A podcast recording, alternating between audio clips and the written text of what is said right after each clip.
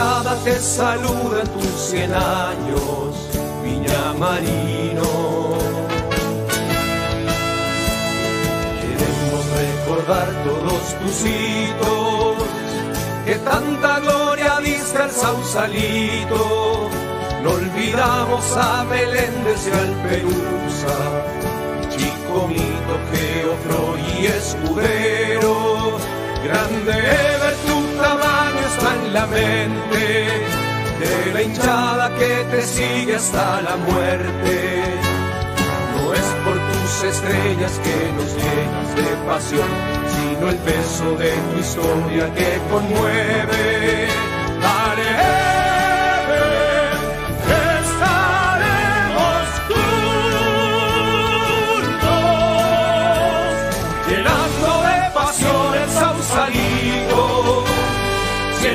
más estaremos contigo.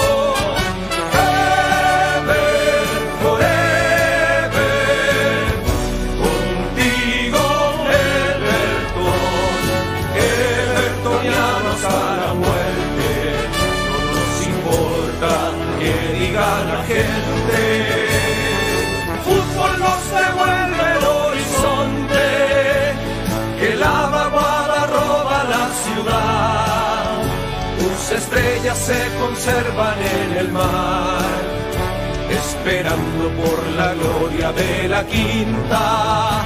Dale, que estaremos juntos,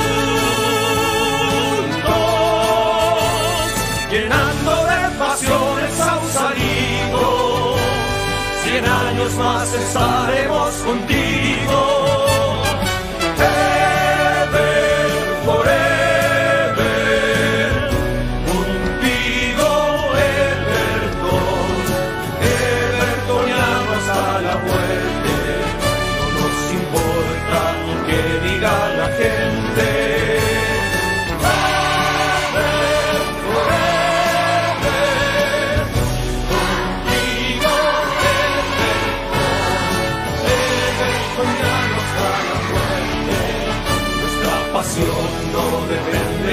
Suerte.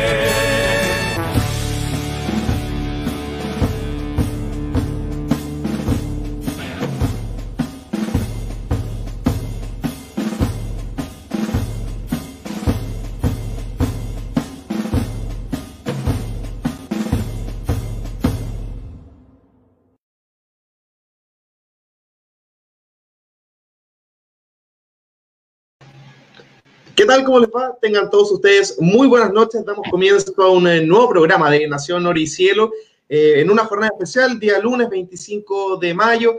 Ya estamos eh, casi dos meses de cuarentena. Obviamente eh, ha sido complicado para todos los que hemos tenido que estar en nuestros hogares y también para quienes han tenido que, que salir a, a, trabajar. Pero agradecemos, por supuesto, este espacio, este contacto con todos los hinchas de Everton para hablar de, de la historia de nuestro club, para hablar del presente, para hablar de todo y, por supuesto, fortalecer ese lazo entre ruleteros. Como ha sido la tónica durante todos los programas, paso a presentar a mi compañero Pablo Ibáñez, eh, que va a estar nuevamente en esta edición junto a nosotros. ¿Cómo estás, Pablo? Buenas noches. Hola, Diego, ¿cómo estás? Muy buenas noches. Eh, muy bien, aquí en Santiago, hoy día con calor, hace dos semanas con mucho frío. Ya entiendo que en Viña eh, parece que es la misma situación, calor, frío, calor, frío. Muy ahora raro, hace muy raro hoy día en Viña. Estuvo calor de soleado, verano, despejado, claro. No, una locura, eh, haciendo un poquito de deporte, vengo saliendo aquí haciendo deporte en la casa, eh, cuidándose, pero bueno, vamos a lo más importante. Eh, un importante entrevistado tenemos hoy día, lo hablamos en la previa nosotros dos por interno. eh, creo que no he hablado con medio hace bastante tiempo. Eh, creo que un hallazgo, no me doy los créditos, lo doy a ti, un hallazgo haberlo encontrado, haberlo, y además Javier, muy simpático el poder hablar con nosotros y sacarnos todas las preguntas. Así que vamos con Javier, con el ruso. Claro, porque, porque Pablo lo adelantaba, nosotros lo dijimos en nuestras redes sociales. Hoy vamos a estar acompañados de un campeón del 2008, capitán de nuestra institución, Javier Mengini. ¿Cómo te va, ruso querido? Muy buenas noches y muchas gracias por acompañarnos en este espacio. Muy buenas noches y muchas gracias a ustedes por, por la llamada. La verdad que eh, muy contento por, por esta, por este reencuentro, aunque sea a la distancia, y, ojalá que, ustedes se encuentren bien ahí, como toda la gente eh, bertoniana, ¿no? Javier, primero lo más importante, ¿cómo estás tú, cómo está tu familia con, esta situación, con esta cuarentena? Eh, ¿Todos bien? Bien, bien, por suerte bien. Acá se está poniendo cada vez más difícil la situación. Eh, a nivel social la gente está respetando mucho el tema de la cuarentena, pero es mucha la presión como para levantar y que se empiece a mover más, pero bueno, eh, familiarmente tratamos de cuidarnos al máximo, si bien uno tiene que cumplir con, con las tareas laborales, la familia está siempre dentro de la, de la casa, entonces no, riesgos hay siempre, pero bueno, tratamos de minimizarlo al máximo y bueno, esperando que esto se solucione para bien de todos, ¿no?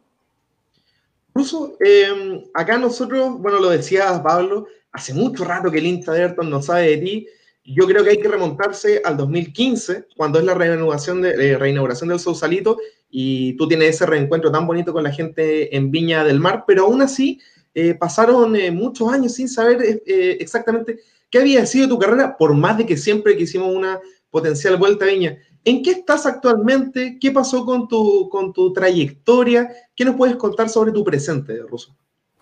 Bueno, presente mm, laboral, este, un emprendimiento familiar eh, junto a mis hermanos y, mi viejo, eh, ayudando también a mi señora en lo que necesite laboralmente, ligado al fútbol después de del que fue el paso por Viña, bueno, me, fui de, de, Everton, me fui a Chipre dos años y después regresé a Argentina y bueno, continué mi carrera acá hasta que en el 2010 creo que fue, a ver, sí, no, o quizá un poco más, no, 2014, 2015 fue que, me retiré, pero bueno, eh, ese fue mi, mi paso por, por el fútbol después de Everton, ¿no? Javier, eh, ya hablando un poco del fútbol, de tu carrera, ¿cómo fueron tus inicios en el fútbol? Siempre fuiste central, entiendo que hiciste una formación futbolística en Estudiantes de La Plata. Cuéntanos un poco cómo tal vez fue el llegar a Estudiantes de La Plata, un grande de Argentina, y cómo fueron esos años en, la formación o, las cadetes de, estudiante, de Estudiantes de La Plata. Sí, yo hice todos mis inferiores, lo que es lo que se denomina cadetes en, estudiantes, eh, desde los 15 años hasta los 23 que tuve la posibilidad de firmar eh, dos contratos, tuve la posibilidad de, debutar en primera división en el club donde, del cual era hincha, del que, donde me formé quizá como jugador. Y, después, bueno, como es el fútbol, le ha pasado a, muchos de los jugadores, muchos de los chicos, eh, al no tener por ahí lugar o la continuidad suficiente, eh, busqué otras alternativas y bueno, y comencé mi carrera en otros clubes, ¿no?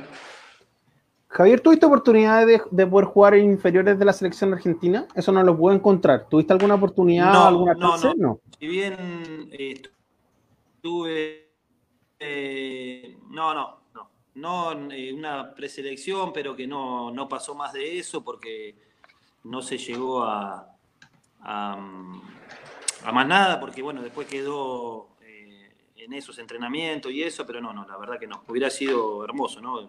Me imagino que participar en una selección para cualquier jugador debe ser eh, extraordinario. Sin duda que, debe ser algo que, marca para, el resto de la carrera. Em, quiero que, nos cuentes, Russo, ¿cómo fue esa, ese momento donde te dicen, bueno, vas a ser parte de un plantel profesional, vas a poder eh, estar en Estudiantes de La Plata? Porque Pablo acá recopila toda la información, las estadísticas, y es en la temporada 2001-2002 donde te ascienden a ti al primer equipo y juegas 11 partidos. ¿Qué recuerdos tienes de esa temporada en especial? Sí, aparte que había un, sentimiento muy especial de toda la familia hincha del club y, y como dije recién, desde los 15 años que estaba en club, entonces es como que haber llegado al primer equipo era como un sueño que, uno tiene de chiquito. Yo del año 99 que estaba participando del plantel profesional, me había tocado ir al banco en, dos o tres oportunidades antes de, firmar el primer contrato y después, bueno, cambiaron de técnico y volvió como todo a foja cero y volver a empezar. Y uno es como que va a veces perdiendo las esperanzas, pero bueno, eh, me tocó que hubo otro técnico, Néstor Cravioto, que, que volvió a confiar en, en uno, me tocó debutar en cancha de Boca contra Boca justamente, y a partir de ahí fueron varios partidos donde, donde me tocó participar del primer equipo y sí, la verdad que es algo que no, no, tiene comparación con nada. Uno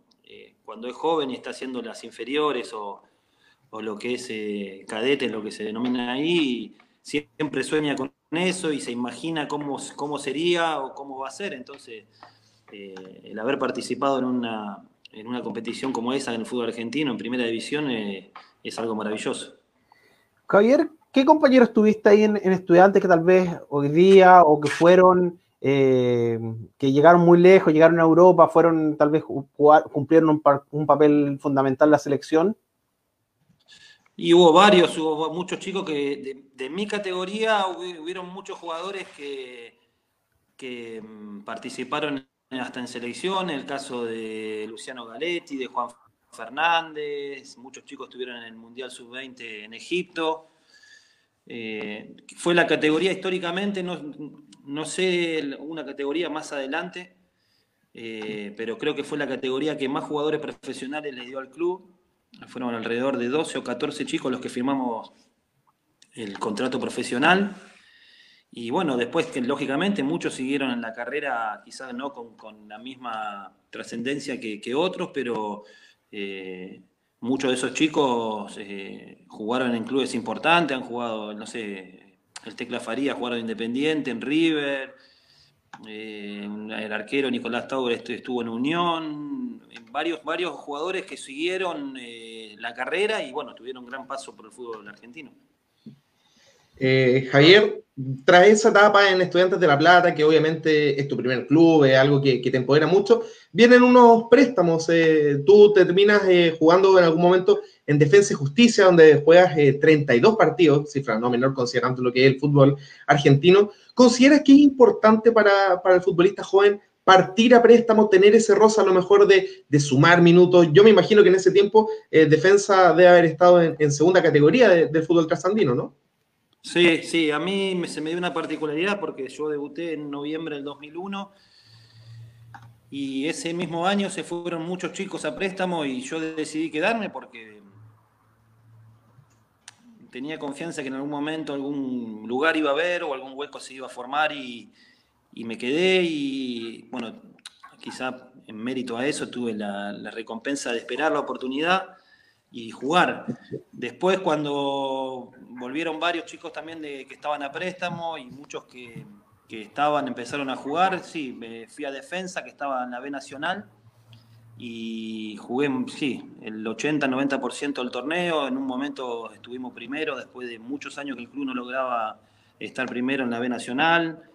Terminamos digamos, un torneo excelente porque con muy pocos recursos, muy poco...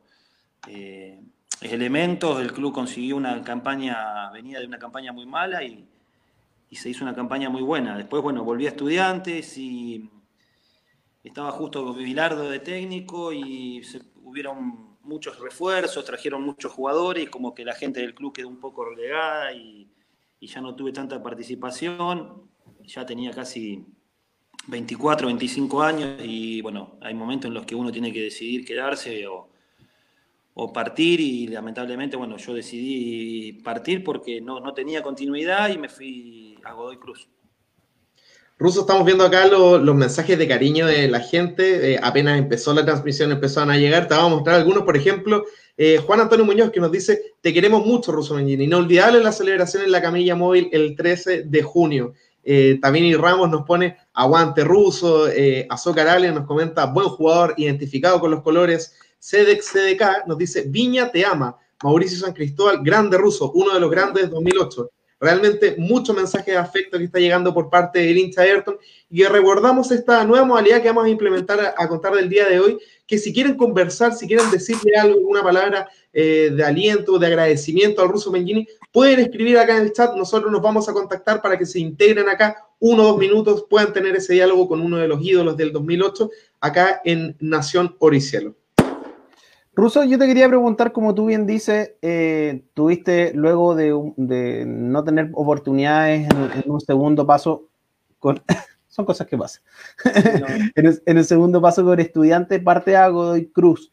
Antes de preguntarte un poco eh, cómo fue esa segunda experiencia préstamo Godoy Cruz, te quería, te quería consultar, hay algo que lo hemos conversado con varios futbolistas y es que a nivel sudamericano, o tal vez me puedes decir tú que también tuviste en Europa, el jugador canterano, por alguna razón en particular, tiene menos oportunidades que el futbolista que traen desde afuera, ya sea en espacio, en cancha, salario, etcétera. ¿Tú también lo viviste también en Argentina eh, en, ese punto?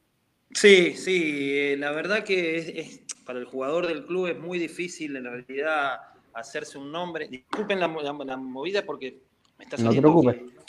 no, tranqui. No hay problema, no hay problema. El jugador eh, siempre del club eh, tiene menos oportunidades porque mm, el, dirigente siempre cree que lo que está afuera es mejor y bueno, eh, no confía mucho en los jugadores del club.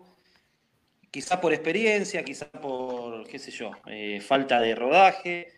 Y bueno, eso hace que, que se pierdan las oportunidades, ¿cierto? Y y yo creo que para todos es difícil, todos en su momento eh, lo hemos sufrido y, eso hace que en algún momento eh, uno tome las determinaciones, como te decía recién, ¿no? uno tome la determinación de partir porque eh, no, hay, no hay muchas chances como para, para mm, jugar y bueno, en definitiva uno es jugador de fútbol, tiene que buscar su mejor, su mejor lugar y bueno, todos los jugadores en su momento tomamos la determinación de partir porque a la larga lo que te hace como futbolista es tener la continuidad de partidos, ¿no? Y eso, si uno no lo logra en el, en el, en el club donde, donde hizo todas las inferiores, donde lo vio nacer, es muy difícil de lograr en otro lado. Javier, ¿y cómo fue la experiencia en el Tomba, en Godoy Cruz? Bueno, no fue lo que esperábamos que iba a ser. Godoy Cruz venía de, de pelear una promoción para ascender con Argentino Junior y las expectativas eran muy altas. Se habían ido eh, varios jugadores de ese, de ese plantel profesional, entonces como que también eh, uno fue a reemplazar algo que tenía la vara muy alta y, es difícil en el fútbol argentino conseguir dos veces el mismo, el mismo logro. No, no fue bien, eh, hubo muchísimos cambios de técnicos, tuvimos cinco técnicos en un año. Eh, y la verdad que no fue como esperaba. Eh, no, no, la gente no, no apoyó al club como, o, al equipo como nosotros esperábamos que lo iba a hacer. Y, y, bueno, terminó como teníamos que terminar. La mayoría de esos jugadores buscaron nuevos horizontes y, bueno, yo recalé en Everton, ¿no? Y justamente eso te queríamos preguntar, eh, Ruso, porque tras tu paso por Godoy Cruz, se abre esta posibilidad de venir al fútbol chileno. ¿Cómo se gesta tu llegada a, Everton? ¿Hubo posibilidad a lo mejor de llegar a otro club en primera instancia? Mirá, eh, fue algo casi fortuito porque mm, yo me acuerdo que mm, es una anécdota eh, por ahí hasta risueño, porque en realidad eh, Garcés estaba, Jorge estaba acá en Argentina mirando un central que jugaba en Rafaela, que si no me, acuerdo, el apellido era Alarcón, eh, que era titular en Rafaela, venía, venía jugando bien, y el representante mío estaba reunido con Jorge y, no, se, no se daba lo de Alarcón y, justo no sé si vieron un partido, pasaron un partido nuestro o algo que, que le llamó la atención y bueno, ahí se abrió la oportunidad y en cuestión de dos o tres días se cerró todo. Yo en ese momento sí tenía posibilidades de ir a otro lado, pero bueno, me sedujo más quizás el desafío de, abrir un horizonte nuevo en, en, Everton y tomé la decisión de ir para ahí. Bueno, a la, postre no, no, fue tan mala la decisión y, y quizá uno nunca sabe con el tiempo qué es lo que hubiera pasado, ¿no? Pero eh, no me arrepiento para nada. Y, tú llegas a Everton eh, ruso, un, un, Everton que, que tú lo decías Jorge García, el entrenador donde la campaña a lo mejor fue un tanto irregular, terminó décimo primero de 20 equipos, no pudo entrar a los playoffs, pero ya eh, el mismo 2006, eh, lentamente el equipo empezó a tener a lo mejor eh, rendimientos regulares. ¿Cómo sientes tú ese, esa primera etapa, a lo mejor tanto con Garcés como también con, con Marcelo Espina, que, que, fue tu entrenador eh, durante la primera parte, a lo mejor por decirlo de alguna forma, que estás acá en Viña? Sí, yo le siempre lo digo medio en chiste, lo digo medio en broma, lo que nosotros vivimos en el 2008, lo que el club vivió después de la obtención del título, era Disney al lado de lo que, lo que era el club cuando llegamos nosotros. Eh, tenía muchísimas limitaciones, había eh, muchísimas cosas que nos, que nos hacían falta o quizá no eran las condiciones. El club siempre trató de darnos eh, lo mejor que tenía, siempre trató de aportarnos a nosotros la, la mayor calidad de, entrenamiento o de lugares para entrenar. Eh, jamás tuvimos problemas con respecto al tema económico ni nada por el estilo, o sea que lo único que teníamos que, hacer era entrenar y tratar de ganar. No fueron buenas las campañas, yo eh, es un poco contradictorio. Nosotros eh, con Jorge quedamos fuera del playoff los dos torneos que jugamos, con Marcelo también en, en la última fecha o en la anteúltima fecha. no pudimos entrar a los playoffs y, y sin embargo los rendimientos iban cada vez mejor el fútbol tiene esas cosas. y a lo mejor a veces tenés menos de lo que mereces y, yo creo que cualquiera de esos dos equipos, si bien no tenían nombres rutilantes o, equipos que llamaran la atención, sí podríamos haber entrado a los playoffs en, cualquiera de las dos temporadas. Javier, justo ahora estaba hablando por interno con Jorge Garcés y me dijo que te manda muchos cariños, que se va a meter ahora mismo a la conversación, que, te mandaba un gran abrazo eh, y que tiene grandes recuerdos tuyos.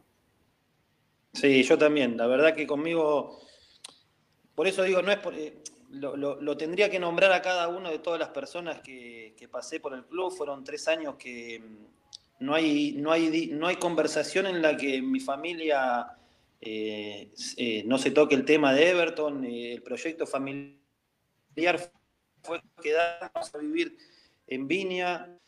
Y bueno, Jorge, eh, siempre que he estado, estado por ahí, he tratado de comunicarme, él, ha intentado llevarme a O'Higgins cuando, cuando él dirigió O'Higgins y yo estaba en Everton, que fue justo el año en el que salimos campeón, creo que fue la temporada del 2008, y siempre se ha aportado mil puntos conmigo. no, quiero dejar de, acordarme de los demás técnicos, de Chicho García, de Marcelo, eh, de tanta gente en el club que que se ha portado muy bien conmigo, con mi familia cuando, cuando lo necesitamos. O sea que el recuerdo siempre es muy grato. De hecho, acá nos, llega eh, el el mensaje de, Jorge Garcés que a través de, Twitter está integrando ya la transmisión, que ya estoy mirando, que está atento al programa, así que bueno, le mandamos un gran abrazo también a, Jorge, eh, mandando eh, muchos cariños, te manda ahí tus saludos hacia ti, por, obviamente por toda esta historia que, que tú comentabas de cómo se gestó tu llegada a la institución.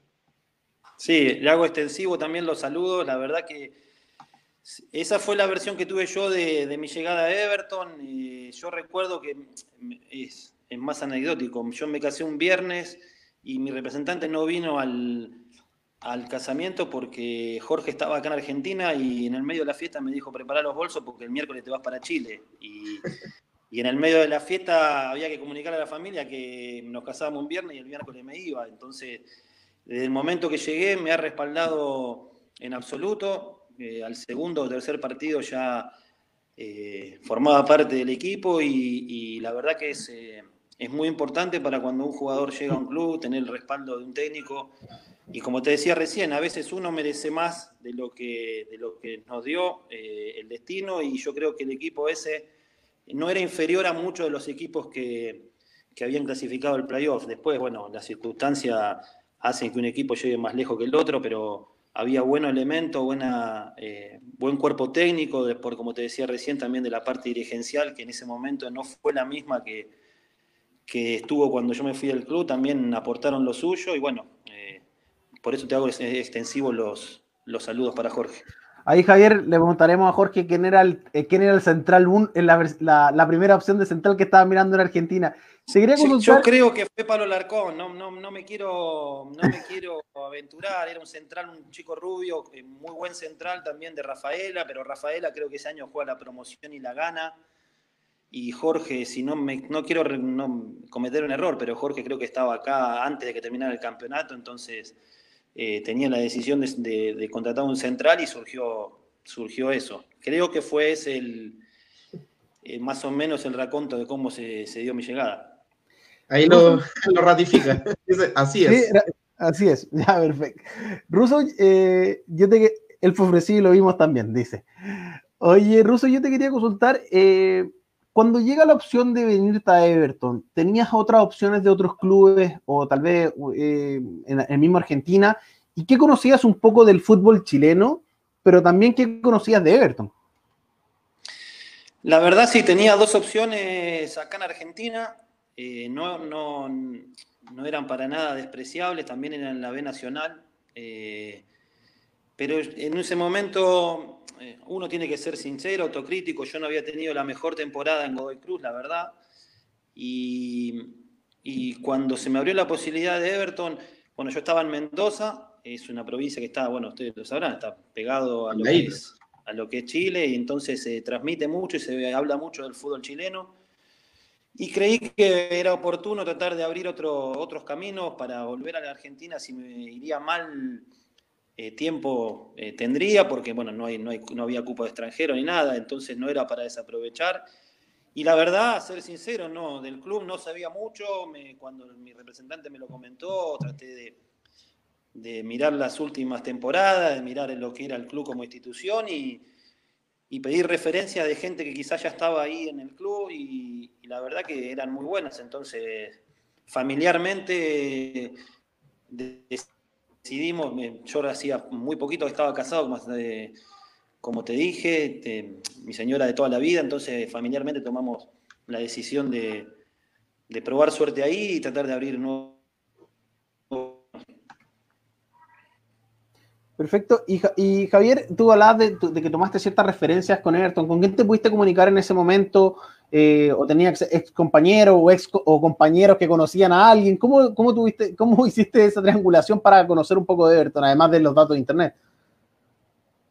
No, bueno, en ese momento bueno, estaba Nico Díez, que, el representante me, en ese momento que yo tenía, bueno, que aún hoy sigo teniendo contacto, eh, le había pedido referencia del club, eh, había hablado con Diego Guidi, que es un chico que también estuvo en O'Higgins, por supuesto. Eh, que él también había tenido la posibilidad de estar el mismo año y ya años anteriores lo habían eh, sondeado para ir. Bueno, después Diego estuvo en el club cuando, cuando vino Juvenal y...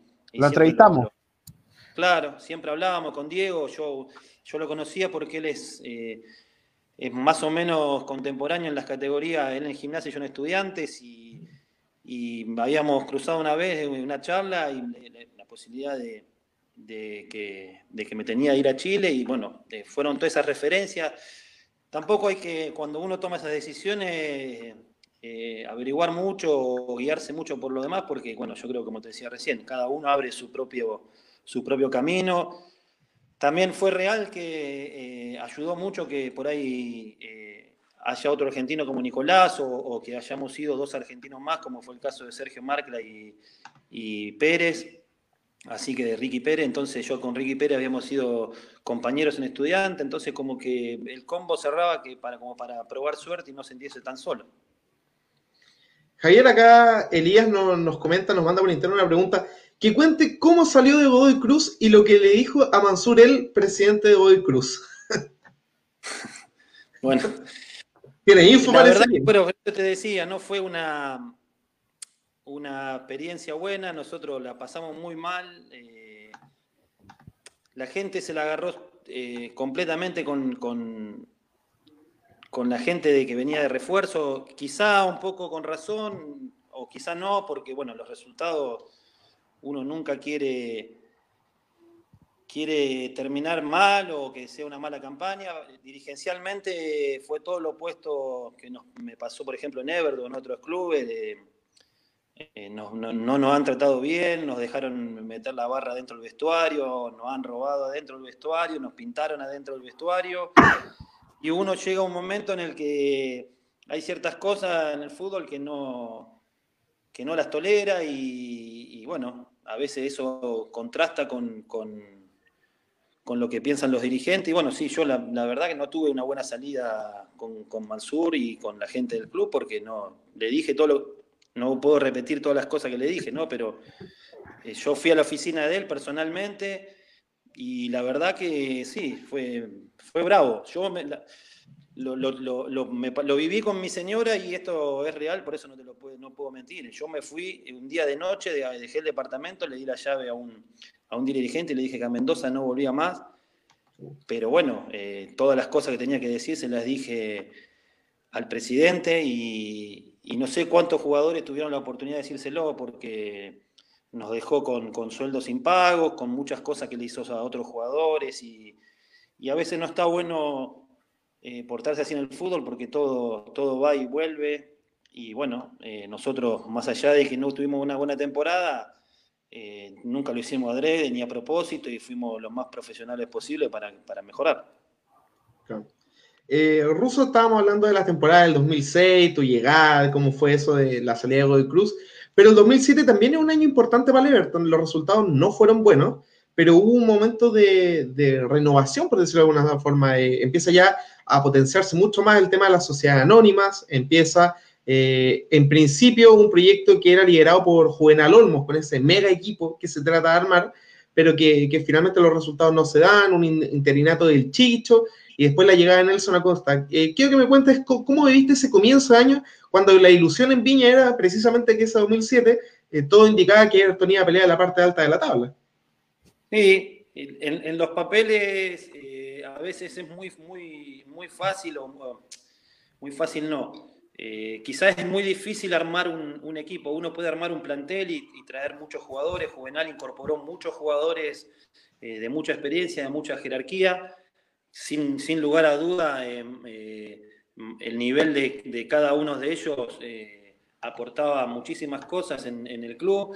Pero como te decía recién, a veces uno tiene menos de lo que merece y hubieron partidos en los que no merecíamos perder y la expectativa era muy grande en el club para todo lo que se había generado a partir de la llegada de Juvenal y la, y la llegada de ciertos jugadores, que no terminó de buena, de buena manera y, termina, termina yéndose Juvenal y, agarrando un interinato Chicho, que después termina el año, casi todo el año eh, Jorge y, y es ambiguo porque uno cuando inicia el año y en la pretemporada ves que vienen llegando jugadores de mucha categoría, de mucha jerarquía, Después es capaz que es difícil ensamblar todas esas piezas y tener un rendimiento acorde a lo que es eh, a lo que era el, campeonato. Lamentablemente no nos fue como, como en los papeles te, decía recién, pensábamos que nos, iba, que nos iba a ir y terminamos eh, sufriendo más de la cuenta con un plantel que quizá tenía mucha jerarquía, pero no, supimos eh, plasmarlo en resultados.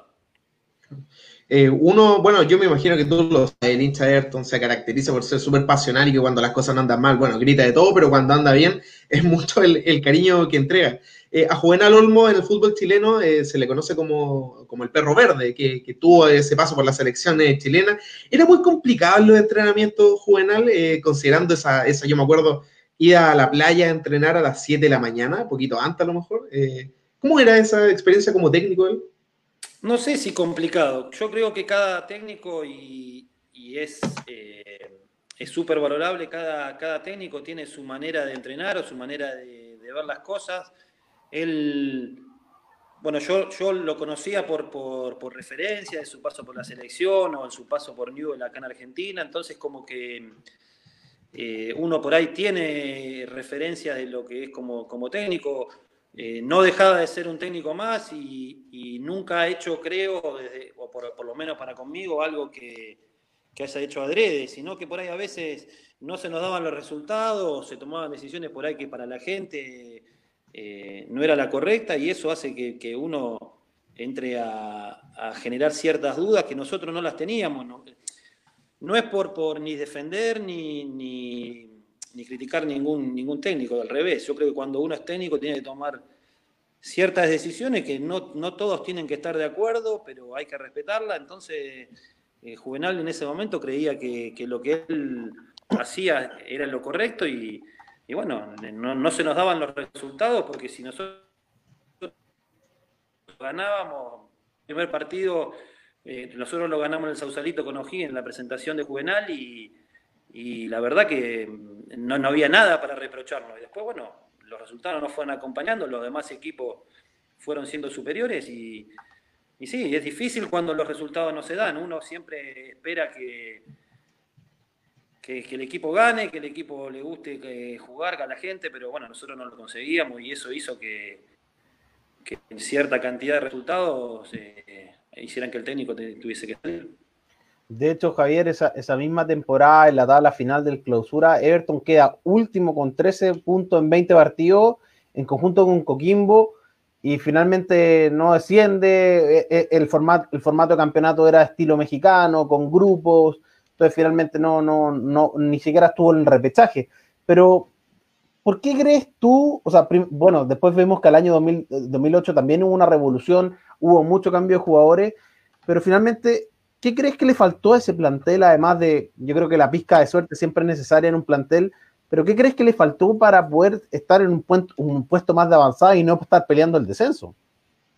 Sí, es, fue paradójico. Nosotros terminamos zafando en la última fecha. Yo creo que con, Diego, no sé, el otro día le hice un comentario. Nosotros veníamos en el colectivo y dependíamos de un resultado que nos enteramos en el micro. Ya, ya creo que estaba Nelson de, técnico y terminamos zafando en la última fecha, en el último minuto, con un resultado ajeno. Entonces, como que uno si hace el balance de todas las cosas que, nos pasaron, eh, seguramente nos faltaron muchas cosas para, para, mm, no pasar por esa situación. Eh, la primera es haber conseguido resultados y eso hace que cuando consigue resultados se trabaje más tranquilo, se entrene con, mucha más eh, tranquilidad. Nosotros no los conseguíamos. Juvenal es, un, es, un, técnico, una persona que, que genera muchas expectativas en, el lugar donde está y yo creo que nosotros como, como plantel o como grupo, no adrede ni, ni, nada por el estilo, no conseguíamos los resultados que, necesitábamos para respaldar un proyecto que, para el club hubiera sido muy, muy bonito, pero bueno, y eso hace que uno al no tener resultados, el, hilo siempre se corta por lo más delgado, entonces anteriormente había pasado con Jorge, después pasó con Chicho cuando no se conseguían resultados, entonces eh, lo primero que, se eyecta es el técnico. Y, la verdad que para el jugador es triste porque uno, eh, más allá de que esté de acuerdo o no con, los, con, algunas decisiones, eh, cree en los proyectos, cree en el éxito que puede tener un plantel y nosotros veníamos de dos temporadas que no, que no lo podíamos lograr.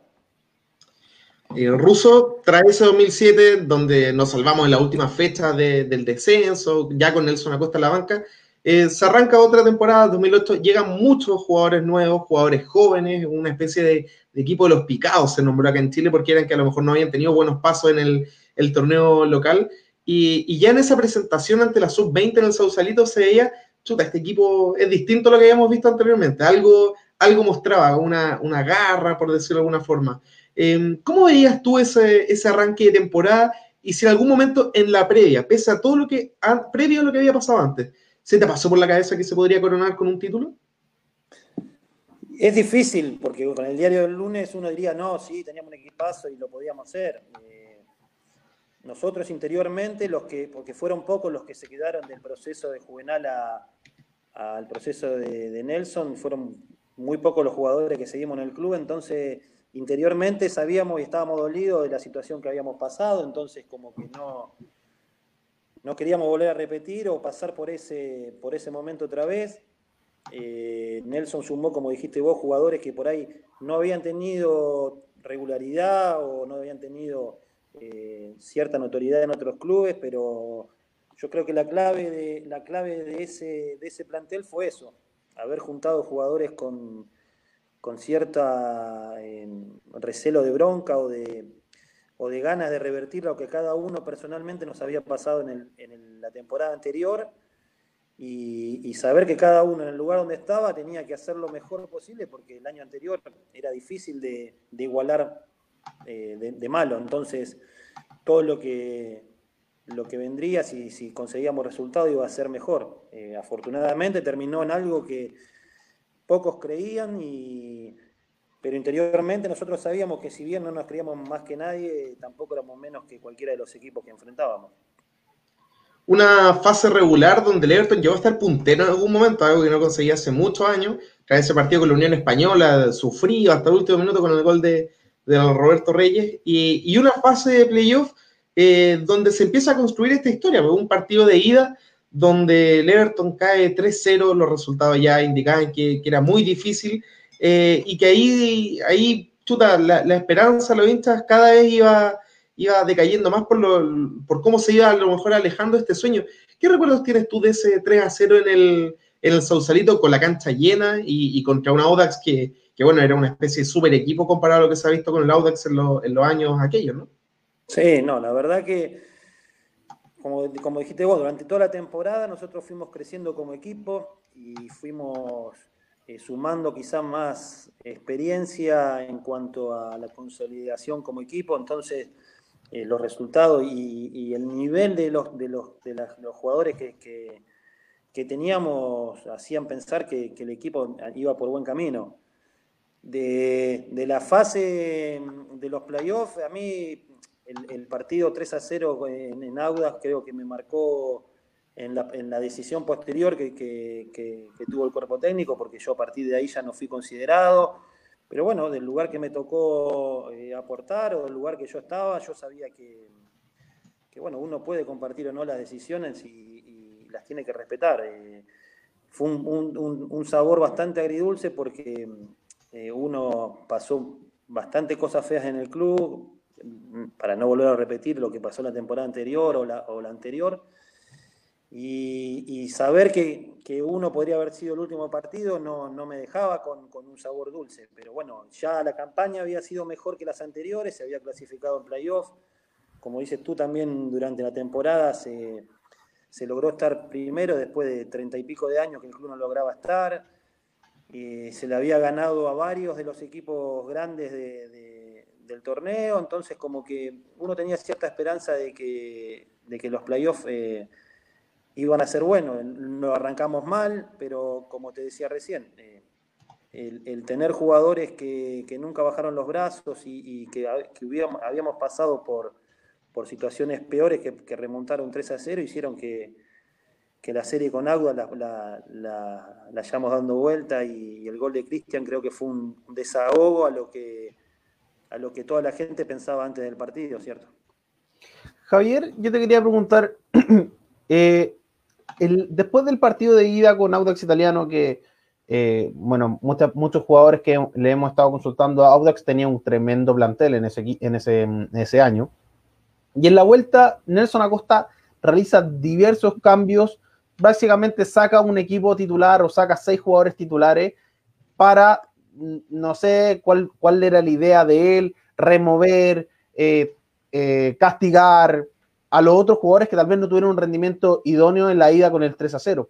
Pero sin embargo, en los, partidos posteriores, los dos con Universidad de Chile y con Colo Colo, de alguna forma el plantel retoma y vuelve con algunos jugadores que fueron sacados en ese partido de vuelta. ¿Por qué crees que contigo fue distinto? No sé, por eso te decía recién lo de las decisiones que uno a veces tiene que respetar, pero no compartir. Yo, de, la salida después de Auda, que como dijiste bien, eh, vos eh, creo que hubieron cinco o seis cambios. De los, de los únicos que, volvieron a jugar, el único que no volví a jugar fui yo. Este, entonces, como que yo sentí que también se me quiso hacer a, mí o a los demás chicos que nos tocaron salir eh, responsable de una derrota que, lógicamente, ninguno de nosotros hubiera querido que sucediera. nosotros comenzábamos un playoff con una tremenda ilusión y no, ninguno, ni, a ver, pongo la en el fuego, ninguno de los que estuvimos en ese plantel eh, hubiera hecho algo como para perder un partido 3 a 0. Entonces, como después se fueron dando los resultados y el dar vuelta a la serie contra Audax hizo como que el equipo volviera a tener esa confianza que tenía, que tenía antes y, el rendimiento quizá de, del Chano eh, fue eh, Chano Velázquez, ¿no? Que fue muy correcto y y a lo mejor eh, él consideró, y, bien vale su, decisión, eh, no que yo no vuelva a participar, pero bueno, eh, hubieron otras cosas que no, que no pasaron solamente por lo técnico ni, por la decisión técnica del, del, momento y, bueno, yo después no tuve más participación y, se, a, la, postre, cuando terminó el, campeonato, era, era, muy difícil que continúe porque en el peor momento del equipo no tuve el respaldo que, que, me hubiera gustado tener, como si lo tuvieran los demás compañeros, pero bueno, son decisiones que uno como técnico, eh, Nelson las pudo tomar y nosotros no éramos nada ni nadie como para ponernos en contra, porque también la situación no daba como para, para poner por delante del equipo la situación de un jugador, entonces uno lo tiene que respetar y, y del lugar que le toque este, participar y apoyar a los demás compañeros, que para eso estábamos. Javier, te quiero hacer dos consultas. Primero, obviamente, ¿cómo se vivió esa vuelta con Audax? Como tú decías, desde, desde, el, desde el banco con muchos compañeros tuyos que habituaban, habituaban a ser titular. Y tú acabas de mencionar de que hubo otras cosas, aparte de lo técnico o lo futbolístico, que te pudieron dejar fuera. ¿A qué te refieres? No, no, que por ahí Nelson a veces este, tenía una manera. Él, de hecho, yo, yo eh, he terminado muy buena relación con él porque en el momento que yo me fui, eh, yo creo que me debía una charla con él y, se la pedí, me fui a Santiago a hablar con él personalmente eh, y, le dije que en ese momento yo hubiera querido por ahí tener el mismo respaldo que los demás y no, no, lo, no lo tuve y él quizás hay, hay una o dos declaraciones después del partido de agua como que indirectamente nos hacía responsable a dos o tres jugadores de, de haber como dado ya perdida la serie, porque era, era, la verdad era muy difícil remontar un 0-3 de visitante en Santiago con un tremendo equipo, como decís vos, que tenía Auda. Y bueno, y hay cosas que yo como te decía, como te decía antes, había cosas que uno como jugador o por la personalidad que tiene no, no se calla y yo a, Nelson se lo dije, yo no, me hacía responsable de, la derrota, ni más ni menos que lo que, los demás compañeros y, que esto era un plantel. Si nos hubiera tocado perder 3 a 0, no era pura y exclusivamente responsabilidad mía o un error un fallo, por más que hubiera fallado, no sé si los tres goles, los cinco, la cantidad que nos hubieran hecho. Eh, no ameritaba también como para que, de un momento a otro pasara a estar de ser titular y en, cierto proceso de Nelson hasta capitán y pasé a estar de, hasta fuera de la banca. Entonces, eh, son cosas que uno, como te decía recién, quizás a veces uno eh, peca de, sincero, de frontal y yo se lo dije, pasé de estar considerado titular y, en un momento eh, él, me me lo hacía sentir que era importante para el equipo, pero pasé a estar borrado completamente y, sin haber hecho nada, porque si hubiera habido un acto de indisciplina o, algo, uno tiene que callarse la boca y, no decir nada. Pero bueno, son decisiones técnicas que no, no valen la pena reprochar, porque para eso uno es técnico y el otro jugador. Y bueno, yo en ese momento se lo dije, yo la respeto, pero no la comparto. Y a partir de ahí como que se generó una, no sé, una tiranteo, una discordia que de mi parte no, no, no la había y pasé, hasta los mismos compañeros me lo hacían saber. Eh, había compañeros que entrenábamos y,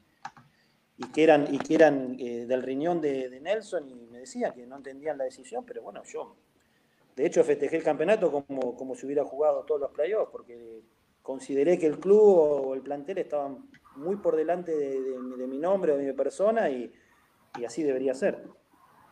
Y, Javier, ¿tú crees que esa conversación que tuviste con Nelson de alguna forma cerró tu, por, como tú dices, tú eres una persona muy sincera y que vas a hablar el tema directamente, ¿crees que esa conversación afectó eh, tu posterior salida? No, no, pero no fue una conversación de un reproche de yo ir a encargarlo ni nada, eh, no, no, no es algo puntual que yo, no sé, haya terminado el entrenamiento y le vaya a tocar la oficina a él, nada, al revés. Eh, nunca se dio eh, la, charla o el motivo, pero en, cierta, en cierta medida yo sentía que había una, una manera de, hacernos sentir responsables y, yo lo hablaba con, el, con el profe y, le decía, profe, el preparador físico en ese momento de Nelson, que nosotros cometemos errores igual que, lo pueden cometer los demás, porque entonces cuando nos hubiera, durante la etapa regular nos, nos había ido bien, quería decir que, también estábamos haciendo mal las cosas y era suerte o al revés y, no era así. Entonces uno pone lo mejor de sí y vuelvo a repetir lo que te decía anteriormente. No se te dan los resultados y a veces el hilo se corta por lo más por lo más frágil. En ese momento eh, se cortó por mí, no, no hubo ninguna pelea, nada. Bueno, después con el correr de los días, cuando yo ya sentía que no tenía lugar y,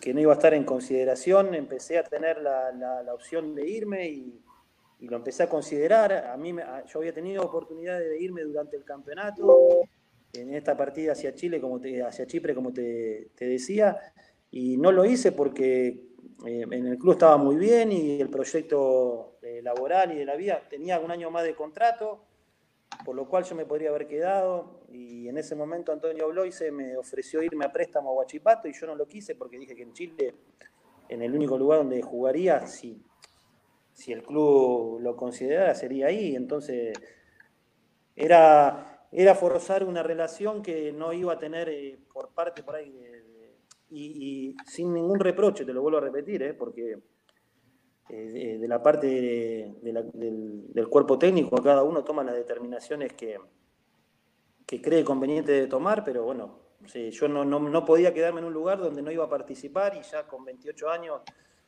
me, gustaba jugar y, o me gustaba aportar lo mío dentro de la cancha y tomé la decisión de irme. Mira, estamos viendo eh, muchos mensajes que nos han llegado, Ruso, como te comentábamos al principio, vamos a leerlos más adelante, pero Jorge Garcés, que sigue la transmisión y que está viendo a través de Twitter, nos comenta, jamás una derrota o un triunfo le pertenece a un grupo de jugadores, lo que sea es responsabilidad de todos. Ahí eh, Jorge Garcés, que sigue la transmisión, que fue quien trajo a, Russo Mengini a, Everton, eh, por supuesto, se adhiere a este, a este diálogo. Em, Russo, viene la U, viene la final con Colo Colo, esa jornada mágica en el, en el Sausalito. ¿Qué tanto eh, pega o afecta, por decirlo de alguna forma, a modo personal, te lo pregunto, el no haber podido participar en cancha de esos momentos, eh, considerando todo el desgaste que tuviste en los años previos, con, comiéndote campañas que, no fueron a lo mejor lo exitosas que, lo que significaba básicamente un título, pero ver desde afuera algo que, que para el hincha y que incluso hasta el día de hoy sigue recordado tan vigente. Es durísimo, es durísimo. Yo podría haber hecho la más fácil y el momento en que no tenía participación, no sé, inventar una lesión o no entrenar o hacer algo, pero eso iba a perjudicar eh, lo que era la armonía del grupo en ese momento y el objetivo final que era eh, ir pasando de fase. Eh, después de haber revertido la, serie con Auda, yo creo que el, grupo como que se hizo fuerte y, no nos iban a entrar balas de cualquier cosa que, nos podría pasar, inclusive interna. Entonces, si jugara uno o jugara el otro, el que le tocaba jugar iba a recibir el mismo apoyo eh, que, tenían los demás compañeros cuando nosotros lo tuvimos durante toda la fase regular. Y es doloroso porque, mm, es como decís vos también, a mí me tocó vivir eh, la mala y ese momento como te dije al principio, era Disney, porque en eh, los tres años que tuve eh, era el primer playoff que me tocaba jugar, era la primera serie que, se había pasado, entonces como que yo quería tener mi revancha, no la tuve, me, tocó verlas de afuera. Eh, yo me acuerdo que al, Estadio Nacional y, al Monumental, a Colo Colo, fui en mi auto particular y fui como una persona más, ni siquiera integré la delegación para que no se generara nada, nada interno que pudiese este, comprometer o, sacar de foco lo que teníamos como grupo y gracias a Dios eso es el día de hoy que de, todos los chicos, todos los compañeros que, tuve, eh, ninguno, ninguno tuvo un reproche hacia mí o alguna crítica por querer yo participar o tener eh, más preponderancia o más importancia de lo que era el nivel grupal. Entonces, yo creo que en ese momento hice lo que tenía que hacer en función de lo que era el equipo, como también lo hicieron los demás compañeros que, quedaron afuera, porque no me tocó solo a mí quedar afuera, hubieron un montón de chicos que también eh, quedaron afuera de la, de la nómina de los, de, los, de los últimos dos partidos, de las últimas dos series, pero bueno, con la particularidad que yo por ahí había tenido más participación durante la etapa regular, entonces a mí me, me dolió porque ya me había encariñado con el club y, había otros proyectos y, unos meses antes había salido una posibilidad del club de, de, hacer una, una, cosa conjunta con el club y, y uno por no querer eh, eh, figurar o no querer... Eh, estar por encima del plantel no lo hizo, entonces como que me dolió más de, desde lo emocional que de lo profesional. Desde lo profesional yo lo compartía porque si un técnico decide que no tiene que jugar un jugador, para eso es técnico y para, lo demás, para eso los demás son jugadores. Pero bueno, desde lo emocional y de lo afectivo hubiera esperado que quizá tener, aunque sea la revancha, de participar, en, aunque sea en el banco, ¿no es cierto? Hay una imagen súper eh, bonita dentro de toda esa jornada del, 3 de junio, que es cuando eh, se entrega la copa de capitán eh, la Arce y todo, pero al mismo momento tú también eres parte de, levantar ese título de campeón, un gesto simbólico del plantel, eh, por ese cariño, ese respeto, y, para decirte de alguna forma, tú fuiste parte de esto y tú, tú te mereces también como capitán en todos esos años levantar eh, la, copa. ¿Cómo fue ese momento, el, coronar a lo mejor tantos años con, con la celebración de un título que marca la historia del club? Yo creo que, bueno, en ese, en ese momento Limache tuvo un gesto, para muchos pasó desapercibido y, y, quizá algunos ni lo saben. Yo estando muy fuera del equipo, había visto el partido de las gradas, de, unas, de unas gradas eh, que se habían preparado ahí de Mecano, las Mecano. Las Mecano estaba con gente amiga que me había acompañado durante los, tres años en el club y que aún, aún hoy sigo teniendo relación porque, como te decía hoy, eh, se me viene a la mente un montón de nombres que, qué sé yo, una, chica, una mujer amiga, Paola o Isidoro, gente que, me había ayudado muchísimo en el club y yo creo que era momento de compartirlo, ganásemos o perdiésemos eh, la final, era compartirlo con ellos mi señora siempre me acompañó también y estaba ahí. Y cuando sucede eso, Limache me llama y como que me acerca ahí a donde, a donde iba a recibir porque como que se dio cuenta de que no, no había participado y que durante toda la temporada había tenido más participación y nos dan la copa y la pudimos levantar. Entonces como que fue un desahogo como, como diciendo, bueno, no, no participé eh, qué sé yo, activamente en, la, en, en, las últimas dos fases, pero interiormente yo sabía que había participado quizá eh, de otro lado, que es no creando problemas, no creando conflictos y tratando de brindarme por el club como, como me habían abierto la oportunidad cuando llegué, que era un, desconocido. ¿Cómo, ¿Cómo, viste esa celebración? Porque acá, por ejemplo, vamos a leer un comentario de Jaime Rodríguez. ¿Es verdad que eras el encargado del bombo en el camarín en la campaña del 2008 y que en el festejo, hasta en la cena, estuviste tocando el bombo? Sí, sí, sí, sí. La verdad que uno, a ver, yo cuando uno inicia como jugador o inicia la temporada, lo que mejor quiere es, eh, si a uno le dicen un objetivo, creo que todos los jugadores lo primero que van a decir es salir campeón. Y yo me acuerdo que Ángel, Ángel Roja también había quedado fuera de la, de la consideración y, y, el día de la inauguración eh, yo se le hice el comentario, le dije, Ángel, le digo, quedamos fuera todos, le digo, pero a veces uno, para quedar en la retina de, la gente o, para que a uno le quede el momento, no hace falta ser el actor principal, entonces como que yo sentí que en ese momento tenía que aportar de otro lado y, a nosotros nos daban por muerto hasta, hasta, en el entretiempo. Entonces, en el entretiempo mismo que fui al vestuario, había chicos que ya no, no, no, la verdad no había mucha, si bien uno siempre tiene esa, esa fe interior de que lo íbamos a dar vuelta, el ánimo no era el mejor, no, habíamos sido superados por, por, por Colo Colo en el primer tiempo, entonces como que en cierta medida el logro se podía dar. Y terminé festejando con el bombo porque fue un desahogo, fue como, qué sé yo, sacar esa, esa, alegría que tenía adentro, que, que quizá los chicos corriendo la pudieron canalizar por esa manera y yo terminé con el bombo en el micro o en el hotel. Y bueno, eh, fue quizás la manera del festejo que no, tuve dentro de la cancha. Javier, finalmente en tu paso por Everton, eh, yo creo que fuiste un, te transformaste en un referente en los años que estuviste, fuiste capitán. Y además entiendo que debe ser el club donde más partidos profesionales jugaste, 97 con 7 goles. ¿Qué tan importante fue Everton en tu paso profesional?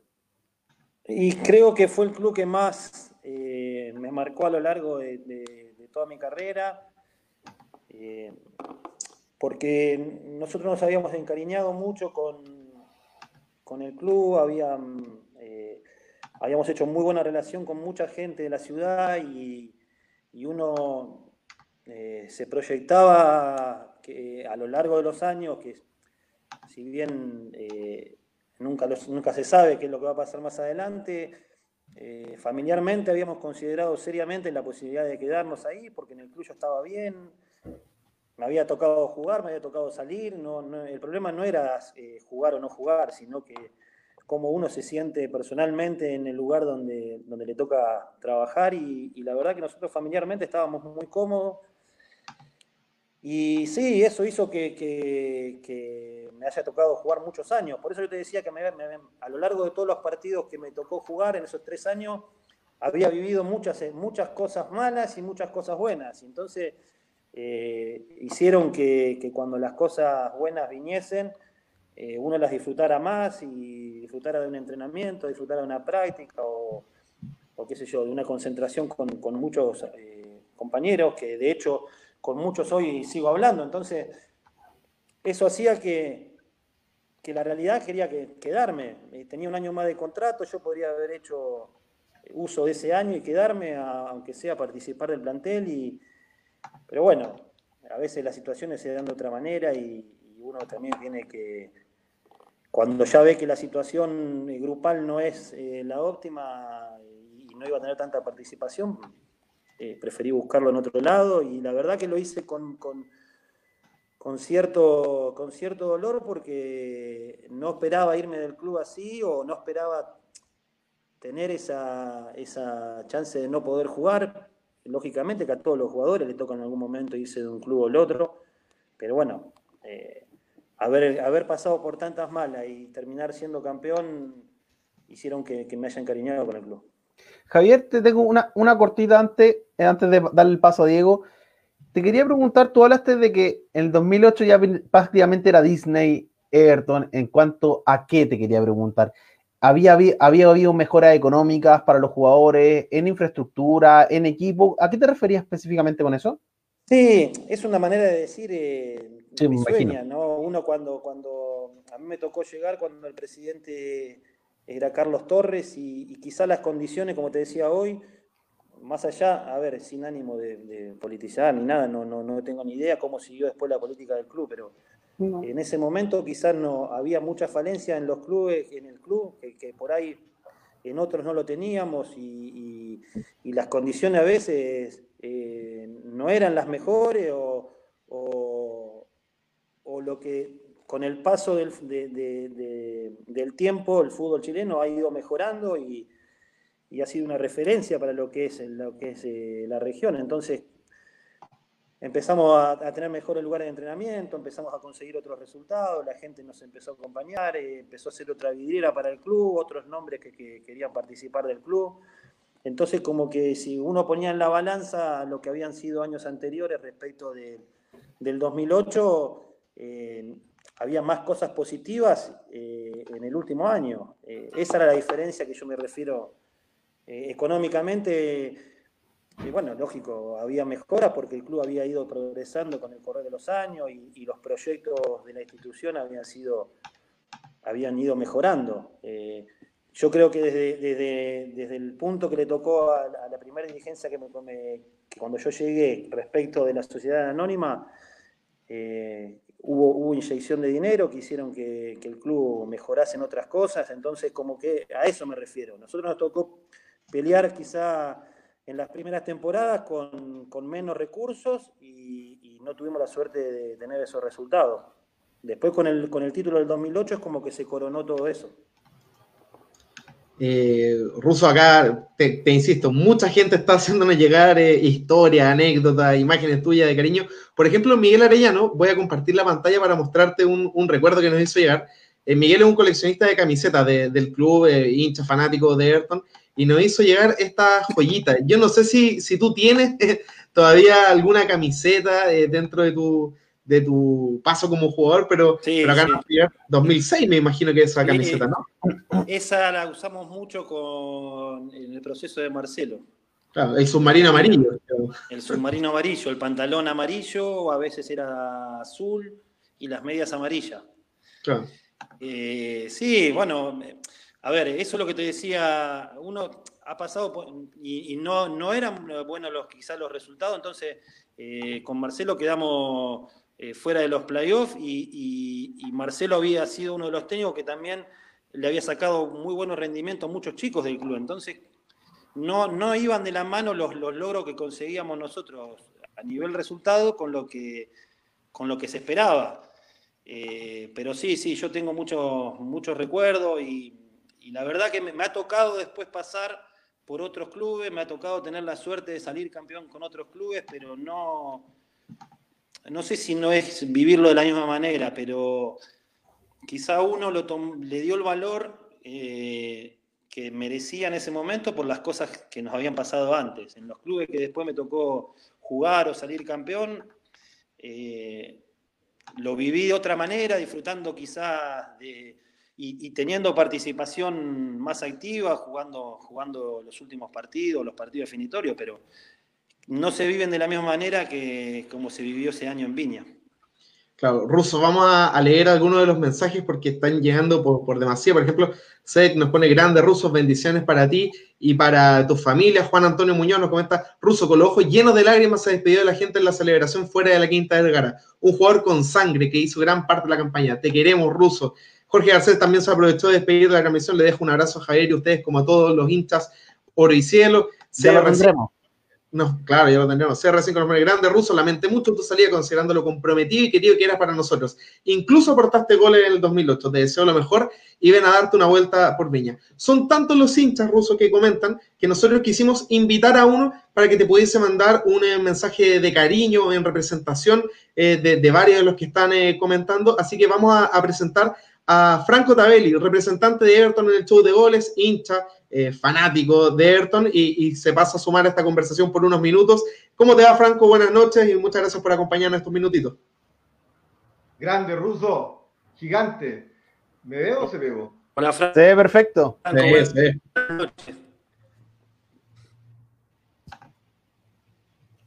¿Ya se nos quedó pegado? No, no sé. Parece. Está con BTR. Vamos a ver ahí cómo, como recuperamos a, Franco. el saludo. La verdad, digo, la verdad digo que es muy gratificante el tema de la gente. Eh, yo te vuelvo a repetir, eh, para mí es muy bonito todos estos mensajes, es un mimo al, alma porque calculo que le debe pasar también a los otros chicos, a la gente que, hoy participa en el club, no sé, se me ocurre, el Fido, a Paco, a Gustavo, gente que que también me ha pasado por esos momentos que me, tocó eh, pasar a mí y, haber quedado en el recuerdo de tanta gente es especial en un club, ¿no? Muchos eh, tienen la posibilidad de, salir campeón y de salir un campeón en un lugar donde se siente cómodo. A veces, como te decía al principio de la conversación, uno puede formar un gran, un gran plantel, pero un equipo se solidifica en la, en la cancha, en las concentraciones, en los entrenamientos, y a nosotros en el 2008 nos tocó tener un, gran equipo dentro de la cancha que hizo que, bueno, que ese resultado y, más el apoyo de la gente, el apoyo de toda la ciudad, hizo que se coronara con, una estrella, ¿no es cierto? Claro. Em, ¿Cómo recuerdas tú esa jornada, yo creo, de dulce y agraz en la Quinta Vergara? Porque de dulce, porque obviamente todo el hincha de Everton, o por lo menos los que podíamos ir en ese entonces a, celebrar el título, fuimos a recibirlos con la copa, eh, pero también de, de de alguna forma porque eh, sabíamos eh, y te veíamos a ti triste, emocionado, porque podía ser una especie de despedida, ¿no? ¿Cómo viviste ese día? Y yo, con el paso del tiempo te lo puedo contar, yo esa misma, esa misma mañana, yo de hecho no, ni participé con la ropa del club ni nada porque bueno, todas estas cosas que yo te decía acerca de las cosas que habían pasado y que, no tenían que ver con lo futbolístico, eh, no tuve la, posibilidad de participar eh, la noche anterior que, eh, con los chicos, entonces me pasó que a la mañana, en ese momento, Antonio Bloise, y lo puedo contar porque es el día de hoy, que, es una persona que conmigo se ha portado muy bien, me, me invitó a desayunar a su casa a tratar de convencerme de que como me quedaba un año de contrato, este, yo me quedara. Y en ese momento yo creo que vivía en Reñaca o en Concón, eh, eh, Antonio, y me citó a la casa muy temprano, sabiendo que a, la media mañana, cerca del mediodía, teníamos que estar ahí.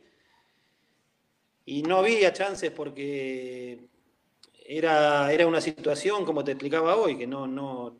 Yo sabía que aún haciendo todo bien, no iba a tener la participación que, no sé si que, creía que necesitaba o que, que, merecía, pero la participación que por ahí tenía que tener respecto a lo que había estado en el club y, Antonio me dijo que a la quinta Vergara fuera igual porque yo era parte de ese proceso y, la plaqueta que nos entregaron por parte de la, de la, municipalidad la sigo conservando acá en mi casa. Fue un momento que la gente como que me, eh, me devolvió lo que, que no podía haber tenido eh, la chance de hacerlo antes y, la verdad que es un recuerdo muy bonito. Yo hay veces que le, muestro fotos o videos a, mi hijo y, le, hago, le hago notar eso, eso que nos ha pasado y la verdad que es, muy bonito. Ruso, ahora sí ya vamos a intentarlo nuevamente con Franco, se conectó, así que eh, lo pasamos a, saludar nuevamente, Franco, la segunda es la vencida. Ahora sí. Ahora sí, impecable. No sé hasta dónde se escuchó, pero grande. la compañía de internet, Franco. No, el computador se fue al carajo. Grande ruso, como te decía, em, bueno, lo que empecé a hablar solo al final, decirte que yo no represento a nadie, yo soy un hincha más, pero lo que sí creo es que. ¿Perdón? Dale. Ah, lo que sí decirte que em, debiste eh, despedirte de una forma más grande porque fuiste un gran jugador en nuestro equipo. Eh, representaste demasiado para todos los hinchas, dejabas cada, cada pelota como si fuera la última, y la verdad que jugadores así, suena cliché, pero jugadores así es lo que cualquier hincha sueña y quiere, y eso por pues, Ruso, la verdad que te queremos harto, te queremos harto, eh, nos representaste muy bien. Hola, hola. ¿Perdón? Ruso, nosotros te estamos escuchando. Y te estamos viendo. No lo escucho nada, ¿eh? No, Pero nosotros te estamos escuchando, Nada, de nada, de nada. Por eso estaba esperando que ustedes le. No, yo, Yo, escucho, yo escucho perfecto Franco. Sí, yo también. A ver, dale un segundo, Franco. A ver. A ver, Franco, habla. Uno, dos, tres. ¿Lo escucha? Ah, ¿Ruso lo escucháis? Bueno, cabros, lo intentamos. En Saludos a todos en todo caso de hecho, Javier, Javier, ¿no escucha hasta Franco ahora? Javier. No, no, a ustedes los escucho perfectamente, a él no.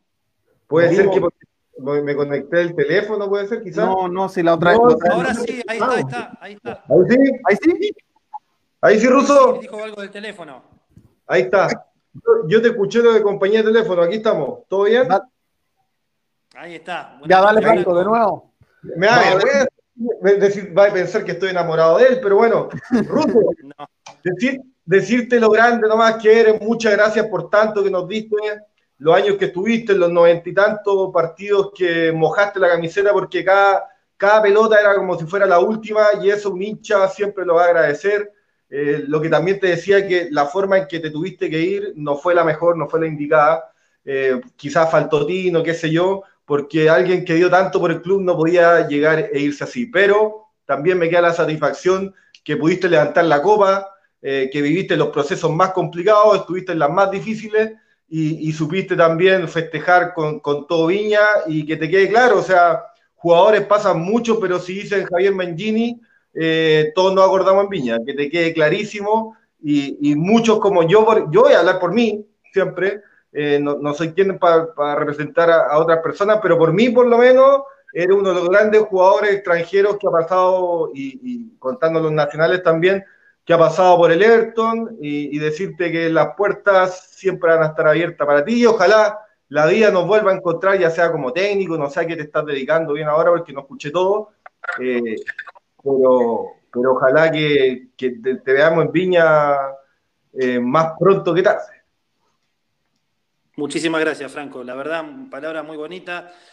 Eh, sí, es un resumen un poco de lo que dijiste. No, es para recargar tinta ni nada. A mí eh, nunca, más han pasado muchos años y nunca he hablado de este tema, ni, ni, es para crear una polémica en nada, porque creo que lo más importante es eh, recordarle el, logro de la institución, no lo que de la manera o, del modo que me fui yo del club, sino que a mí me hubiera gustado quizá participar o tener no sé, la misma posibilidad que otro, pero no, no es, vuelvo a decirte lo mismo, y no es una crítica ni una eh, ni un reproche ni nada. La gente siempre me lo ha hecho saber, el día de la, renovación del estadio me invitaron, eh, no lo dudé ni un minuto en, viajar, eh, me lo han hecho saber desde el primer día que, que llegué, no me quiero olvidar de agradecerle también a la gente de del club que me, que me apoyó y que me ayudó cuando llegué eh, para la inauguración del estadio, posteriormente, después, y, durante los tres años que estuve ahí, nunca, no tengo palabras de reproche ni, ni, nada para con nadie, menos con la gente, al revés, la gente cada vez que, que pudo que, o que puede me lo hace saber y, y la verdad que es muy gratificante saber que el recuerdo de uno en el club es ese y no y no otro. Eh, yo sé que tengo las puertas abiertas. Eh, ojalá, ojalá que alguna vez en algún proyecto deportivo, si el lugar que, el club o que uno considere eh, nos vuelva a reencontrar. Y la verdad que son, son momentos muy lindos en la etapa de un jugador que a mí, gracias a Dios, me tocó vivir y, ojalá que, que alguna vez me vuelva a tocar a vivir, ¿no? Por supuesto. De todas formas, Ruso, muy, muy bonitas palabras. Eh, ¿Algo que decir, Franco, antes de esa respuesta? Eh, básicamente, ustedes saben que no me gusta mucho la exposición, eh, pero. ¿Por qué se ríe? ¿Cuánto tiempo, Franco? Estaba, como a un kilómetro acá y con mi internet malo dije: no, el ruso, el ruso merece todo el respeto del mundo, así que vamos a salir de la casa, nos vamos a jugar a jugar ahí cerca de las 10 de la noche, no importa nada, y, transmitirle el cariño que se le siente nomás, pues sí, fue mucho lo que entregó, de verdad, por lo menos, no sé, a mí me marcó, eh, por lo menos los tres años que estuvo, eh, no me acordaba que Garcés lo trajo, la verdad que no, estaba un poquito ido con la fecha, pero mira Garcés, tenía lo suyo también. Lo vamos, lo, vamos, lo vamos, a invitar, Franco, en un programa. Vamos a, que nos cuente. No, contra Garcés, no, nada. También me acuerdo que el perro verde, perdón, eh, Olmos también lo ocupó bastante. Y el último partido que jugó en el Everton, si no me equivoco, fue con Audax, en la local. Ahí quedó la, ahí quedó la caga. Ya. bueno, y agarró con el ruso. Lo dije Y agarró con el ruso. Bueno. Bueno, Franco, te queremos, te, queremos, te queremos agradecer y bueno, también preguntarte cómo estás tú, cómo está tu familia. Siempre es importante preguntar con esta cuarentena. Todo bien, papá, todo bien, gracias a Dios. Eh, yo creo que los que estamos bien, y no quiero que suene cliché, pero si podemos ayudar a la gente hay que hacerlo. Así que, no sé, estamos en un, en un momento súper álgido, súper complicado, por lo menos acá en Chile, de la pandemia, y hay gente pasando hambre. Así que si podemos ayudar, hay que puro hacerlo. Exactamente. Exactamente. De hecho, con este canal estamos tratando de apoyar cualquier emprendimiento que haya de cualquier evertoniano o cualquier situación que necesiten. Así que. ¿No? Es de La Plata él. ¿Ruso? ¿Sí? sí, sí, yo soy de La Plata, estoy, estoy viviendo acá. Y acá también, Franco, acá la gente, hay cierta cierto recelo por el tema de la cuarentena. Yo, sin, sin ponerse de un lado o del otro de la parte política, eh, yo creo que primero tiene que estar eh, la salud de la gente y, y ojalá que entendamos como sociedad, tanto ustedes como nosotros, que, de cualquier cosa se puede salir, pero hay cosas que cuando uno está enfermo o pierde un ser querido, eh, no hay retorno y a todos nos duele pasar esta, este tiempo, esta cuarentena encerrados o quizá con menos eh, posibilidades laborales, pero bueno, a lo mejor hay gente que sabe del tema o hay gente que por ahí es más capacitada y entiende que, debemos cuidarnos así. Seguramente hay mucha gente que debe estar pasando necesidades. Ojalá que de cada uno del lugar que, que tengamos podamos ayudar, dar una mano, eh, lo que se necesite o lo que, lo que crean eh, conveniente, bueno, uno está dispuesto. Eh, pero bueno, más que eso y apoyar y pedirle a la gente que, se cuide eh, y cuidarnos entre nosotros, uno no puede hacer y, creo que, por ahí pasa, que como sociedad respetemos al de al lado, que lo cuidemos, que cuidemos a la gente mayor de la familia y, bueno, esperar que esto pase pronto, tanto como para, para ustedes como para nosotros acá en Argentina. Oye, Franco, te, bueno, te quería, te quería agradecer en, nombre de todos los hinchas. Muchísimas gracias por estar haciendo esto. Y te quería una última anécdota. Yo no sé si te acordáis o si fue contigo o fue con tu hermano. Que una vez que nos llamaron al Gaucho Parrilla como scouting, que no sé si, no sé el 2010 les dije que íbamos a bajar a la B y ustedes decían, no, si es prácticamente imposible, sí me acuerdo, perfecto. Que nos, llamaron un grupo, un grupo de hinchas para hacer scouting de jugadores a ver qué, qué opción. Bueno, eso será para otro programa, para conversar una de las anécdotas, pero bueno, era otra época. Oye, Franco, te agradezco, muchas gracias y estamos en contacto. Vale, compadre. grande, Ruso. Que estén bien. Gracias, Franco, un abrazo. Abrazo. Javier, yo te quería consultar, y al igual como le, le he preguntado a varios futbolistas, ¿Cómo un futbolista que está jugando en Argentina, que juega en Chile, le llega una oportunidad para irse a Chipre? Es algo que es raro eh, en el ámbito futbolístico, eh, futbolístico, es normal. ¿Cómo se da una posibilidad de irse a un país tal vez en ese entonces además menos futbolizado que el, que el propio? Sí, eh, es rarísimo, es rarísimo, la verdad que quizá hoy el fútbol chipriota no es muy conocido ni nada, pero tiene equipos que clasifican a la Europa League o, mismo a la, Champions. La pre-Champions. La pre-Champions y, hubieron equipos que pasaron la fase de, pre-Champions y, clasificaron a la fase de grupo. Entonces por ahí hoy como que está visto de otra manera. Pero en ese momento a mí me había llegado la oferta al, al inicio, a mitad de campeonato y y la verdad que yo recién hacía poquito que había firmado un contrato y de dos años con el club, con Everton, entonces como que no lo...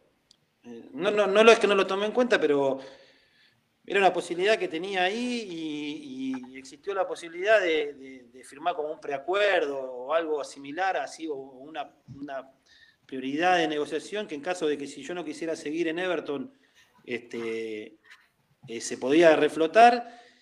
Y a medida que pasaban los partidos, mi representante me decía que tenía que tomar una determinación, a ver qué quería hacer, qué no iba a hacer, y yo le decía que en ese, momento no podía, no podía tomar ninguna determinación y, en caso de tomarla, lógicamente que, que, no me iba a ir. Y bueno, después sucedió todo lo que sucedió en los playoffs y como que se reflotó la chance y y entre quedarme, entre quedarme en Huachipato, como me ofrecía Antonio, porque en ese, en ese, en ese tiempo me acuerdo que el técnico era Vergara, el de Huachipato. Marcelo era el nombre. Fernando Vergara puede ser, ¿no? Fernando Vergara. Eh, me había, yo tenía la posibilidad de ir y, y la verdad que este, quedarme en Chile y, que, y, no poder participar por ahí de lo que era el proceso de la Libertadores o o estar en Viña es como que, puta, me, causaba, no, sé si bronca, pero, pero cierto recelo y bueno, familiarmente, como me tocó la posibilidad de ir a Chile la primera vez, dijimos, bueno, vayamos a probar suerte. Era un fútbol que en ese momento estaba muy abierto al, mercado griego y al mercado turco porque están prácticamente pegados.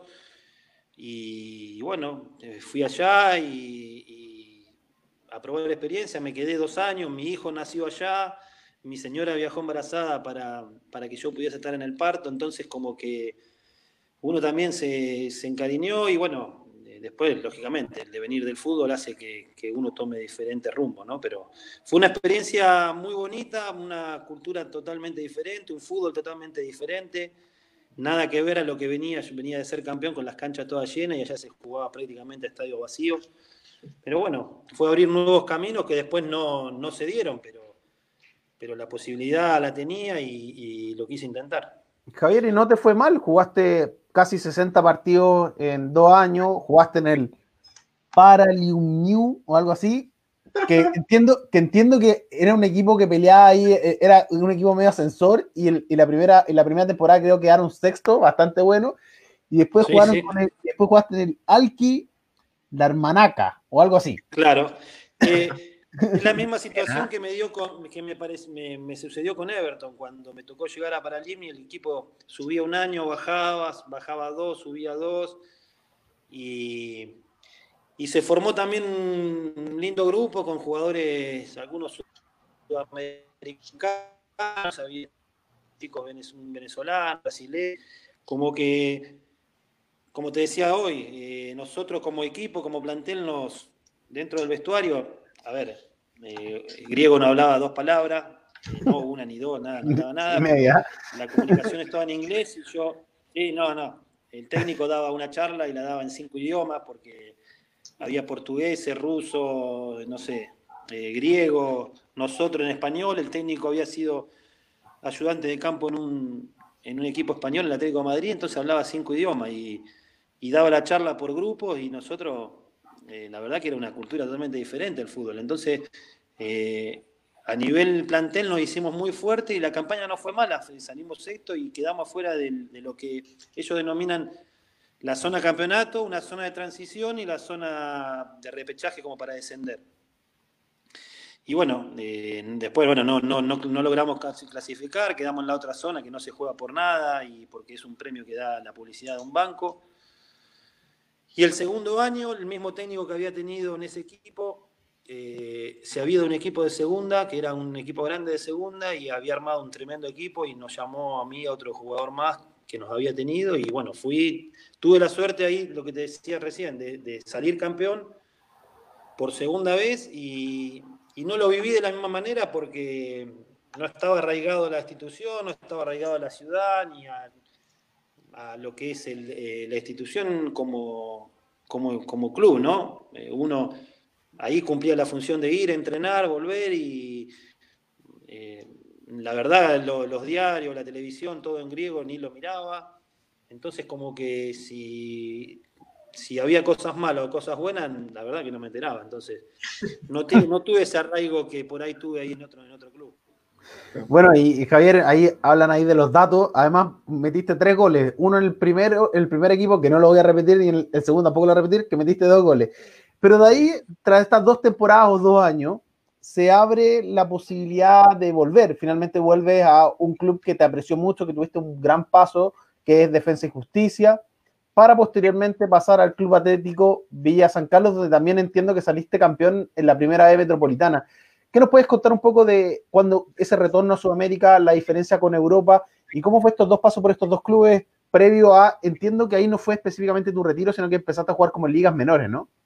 Claro, eh, yo me volví de Chipre también por una decisión familiar. Allá los clubes son sociedades anónimas, pero a ver, no es como, como en Chile que, que se respeta la historia del club. Allá Cambian hasta los colores, cambian el logo, cambian todo. Cambian los colores, cambian el nombre, que dos personas compran un club y en vez de llamarse X se llaman Z y juegan en el mismo estadio y la gente va. Entonces,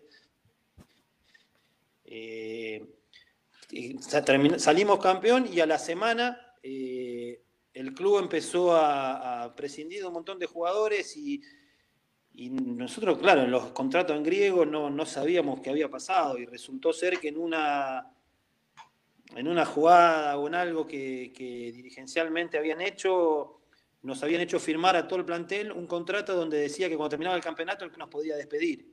Ganáramos el campeonato, no lo ganáramos. Entonces, como son sociedad anónima, no conocen ni al presidente, ni al dueño del club, ni nada, terminó el campeonato, yo me vine de vacaciones a Argentina dejé todas mis cosas allá, todo, y cuando estoy acá en Argentina me llamaron para avisarme que no, que no íbamos a formar, ni yo ni los demás chicos íbamos a formar parte del club porque se armaba un plantel nuevo. Bueno, eh, lógicamente, bueno, eh, desató otra, otra situación, tuve que volver, tuve casi un 20 días, un mes allá para resolver la situación y me volví a defensa. Bueno, por el paso que había tenido, como, como dijiste vos anteriormente, que me, un club que, que, también me había ido muy bien y que había jugado muchos partidos y tuve la posibilidad de regresar, y había dejado eh, buenos recuerdos ahí y muy buena relación también con, con la gente que estaba en el club y, de ahí me fui un año antes de pasar a Villa San Carlos. A Platense. Un, un, grande, un, histórico, un histórico argentino.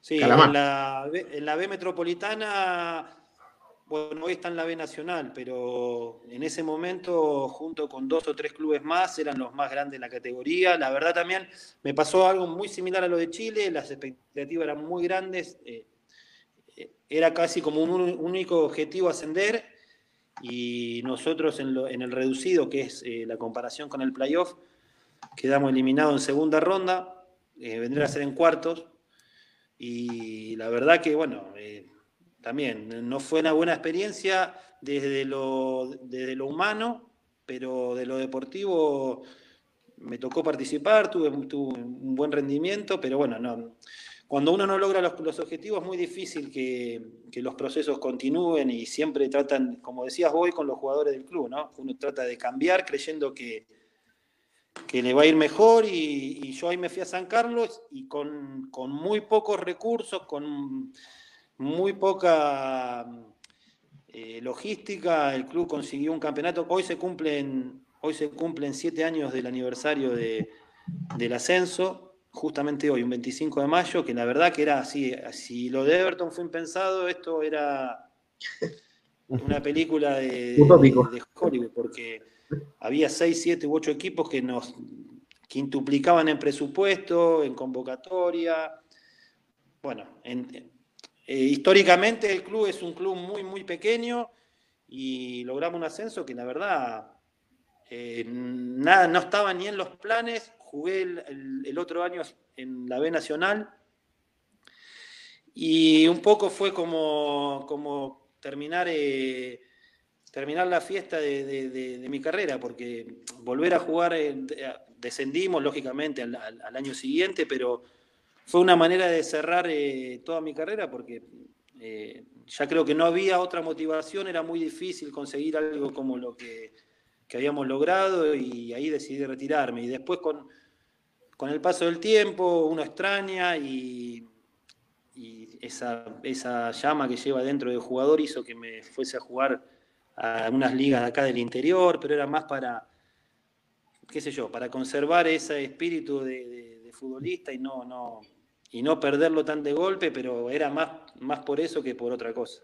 Javier, me puedo descarriar totalmente, pero jugaste en el interior en el Club Atlético Calaveras y en Unión de Curacrú, algo así. Curacrú, sí, Calaveras es un equipo, claro, son dos equipos de la Liga de Peguajó que ustedes por ahí ustedes no lo saben, pero en el interior acá en la provincia de Buenos Aires hay un montón de ligas que nada tienen que ver con el fútbol profesional, nada tiene que ver con Claro, son amateur, eh, pero nada relacionado, o sea, no es nada comparable, pero nosotros, la gente del campo, la gente que, apoya esos clubes, gente muy eh, de buena posición, entonces eh, no tienen problemas de lo económico en traer jugadores que hayan jugado a nivel profesional o jugadores que quizás hayan tenido una carrera y, la verdad que, que fue haber vuelto a las raíces de cuando inicié mi carrera, porque uno, eh, gracias a Dios, tuvo la posibilidad de vivir del fútbol y, de, sustentar una vida, quizás hasta el día de hoy, en base a lo que me, tocó jugar al fútbol, pero ver el esfuerzo de chicos que por ahí trabajaban a la mañana o trabajaban a la tarde y a la noche iban a entrenar o iban a jugar los fines de semana, hace como que se disfrute un poco más de todo y bueno, esos fueron mis últimos pasos por el fútbol. Ruso, eh, tras la vuelta de Chipre, muchos clubes en Argentina, en ascenso, nunca se dio la posibilidad de volver a Everton, nunca hubo un diálogo eh, con alguna dirigencia entre todo ese periodo para poder volver al club. Eh, no, no porque, bueno, yo en, la época, yo no, capaz que me, me, le estoy errando en la fecha, ¿no? Pero en la época que yo vuelvo de Chipre, que es... Eh, a mediados del año, 2010, de año 2010. A mitad del año 2010. Seguía con... Eh, bueno, ahí no se dio la posibilidad y yo me fui a defensa, que estaba en la B Nacional. Y al otro año, eh, en ese momento había un dirigente, creo, después medio como que perdí el contacto, que se llamaba Carlos Saavedra, que bueno, bueno, es lo que hoy te contaba de mucha gente que... Lo conozco. Sí, bueno, a ver, esto no es sin ánimo de, ni adular a uno ni criticar al otro ni nada. Carlos fue una de las personas que, que me ayudó mucho, eh, hoy te hablaba de una, mujer llamada Paola o, Isidoro, mucha gente del club, la, gente que me arrendaba el departamento, eh, también me ayudó mucho y Carlos fue uno de esas personas que como que armó una logística como para que me volviera y, y la verdad, y como te digo una cosa, te digo la otra, los valores económicos, los valores económicos no eran comparables con, lo que se pagaba en ese momento en el fútbol argentino y yo tenía, yo estaba viviendo una situación muy personal, muy particular con, con mi hijo y, y la verdad que no prioricé más lo familiar de quedarme acá por, la, por, por Argentina, por Buenos Aires, porque tuve una oferta también para irme a, a Ecuador y, la verdad que desistí por una relación, un problema familiar que tuve con mi hijo, entonces si me hubiera pasado de tener la posibilidad de regresar al club, por más eh, que hubiese querido, quizá familiarmente se me hubiera hecho, hecho difícil, pero bueno, más que eso no, no pasó. Javier, eh, ya finalizando, ya llevamos prácticamente más de 90 minutos. Te quería hacer un pimponeo de preguntas y tú con respuesta rápida. Ahora, antes, Isidoro es el encargado del alimento de Sausalito, ¿no? ¿Puede ser? Sí, sí, no, una persona.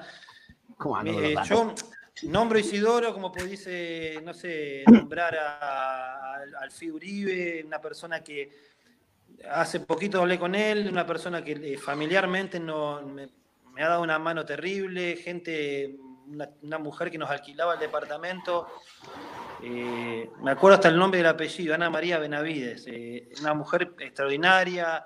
Eh, había una secretaria en el club. ¿Gloria? Gloria y la otra mujer. Gloria, ¿cómo se llamaba la secretaria que estaba con Gloria? Que nos dio la mano con, los papeles. Bueno, no es porque no la tengo. Sí, no, sí, Gloria, y hay otra que, que es muy típica. En este momento no lo recuerdo. A ver si alguien ahí en el chat nos ayuda.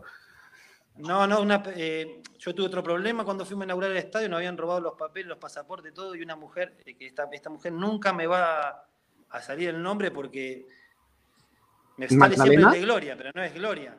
¿Magdalena? No, no, no.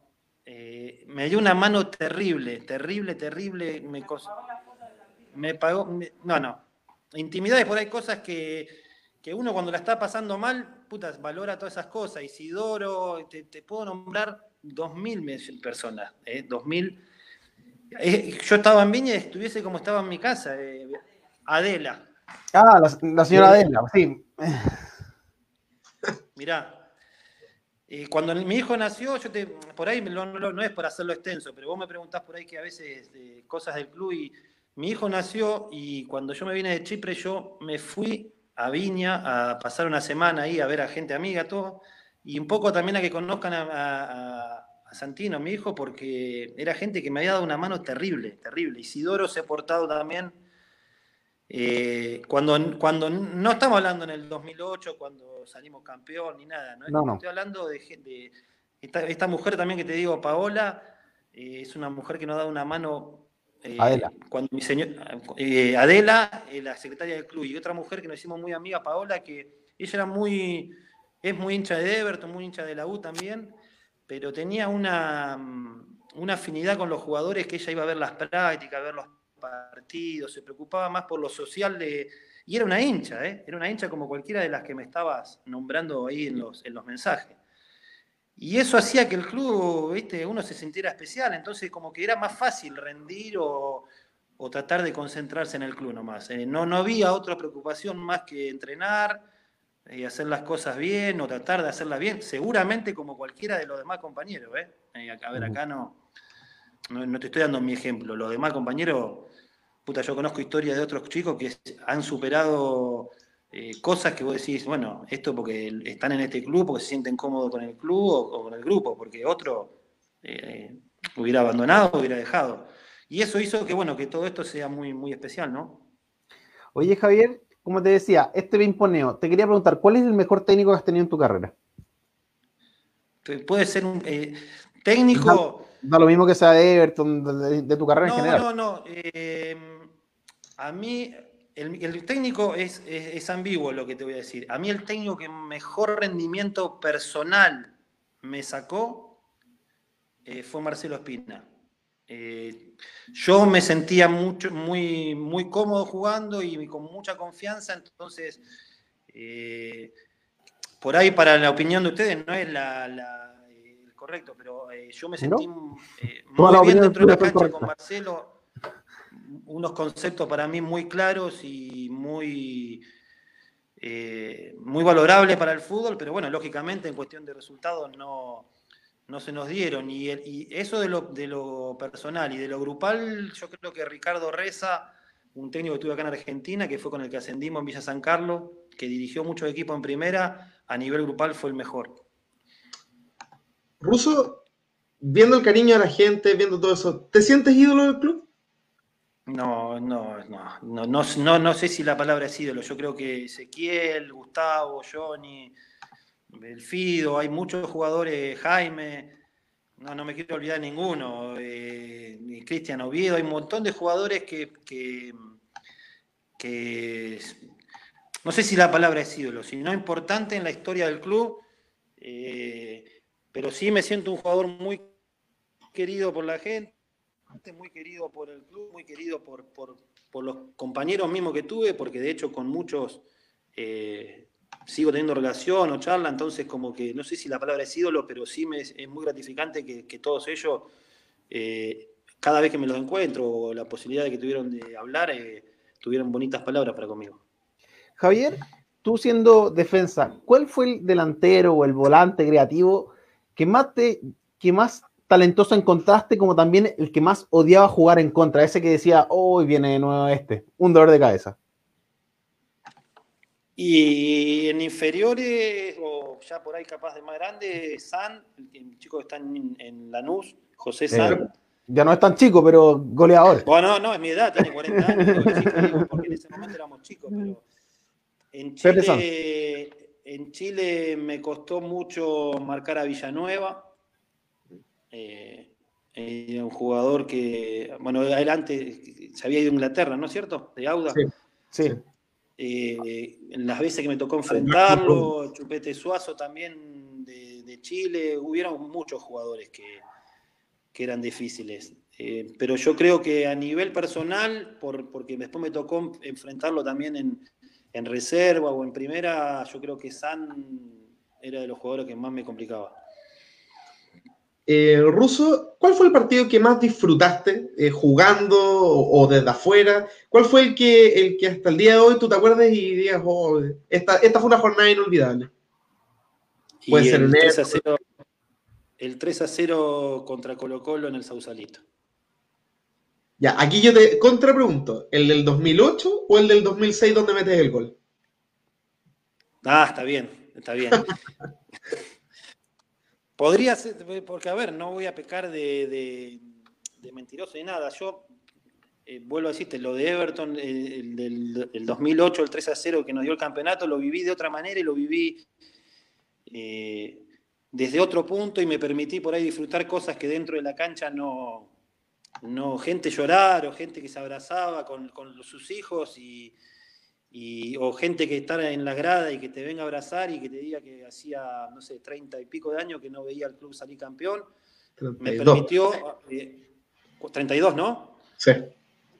Bueno, eso me permitió disfrutarlo de otra manera. Ahora, el partido del 3 a 0 en el que me tocó jugar, eh, creo que desde lo deportivo y participando en un partido, el, 3 a 2 en Santa Laura también contra Unión Española, a mí me tocó hacer goles, por ejemplo, en los dos partidos, pero no es por los goles, sino porque uno disfruta de partidos que, a, la, larga van a ser medio como inolvidables. Yo, eh, el partido del 3 a 0 con Colo Colo también, eh, el que ganamos en que yo jugué y el que salimos campeón, nadie nos daba por, ganador en esos partidos. Entonces como que tienen otro gusto y otros, otros sabores. Javier, ¿y el gol que más disfrutaste? En tu carrera en general, puede ser en Chipre, en Argentina, en Chile. ¿Cuál el que te, si yo te digo gol de Javier Mengini, ¿cuál recuerdas? Y de los que disfruté por lo que significó, me, acuerdo, se me viene uno siempre a la cabeza de Godoy, este, defensa, yo jugando en defensa contra Godoy Cruz en Mendoza, que también nos eh, terminamos ganando el partido y quedamos primero en esa campaña que vos dijiste que, que habíamos hecho una muy buena campaña. el del Santa Laura también, el del 3 a 2 fue muy, muy bonito por todo lo, por todo lo que vino después, porque, porque la gente se ilusionó mucho y un partido que jugamos en cancha de, de Wonders contra la U. Un gol que le hice a la U eh, de cabeza, en que no sé si ganamos 2 a 0 o 3 a 0 también. Ese es un gol que también se me viene ahora a la mente. Ruso, eh, acá un hincha nos pregunta, eh, pregúntale a Ruso si sabes que hay un Everton en La Plata. ¿Sabías eso? Bueno, hay una anécdota muy particular porque mi hermano jugó en ese club, que es un equipo de la Liga Amateur Platense que clasifica a un regional, a todo, para después ascender a otra, a, la, D de Argentina. Y mi hermano en el año 95 jugó y salió campeón ahí.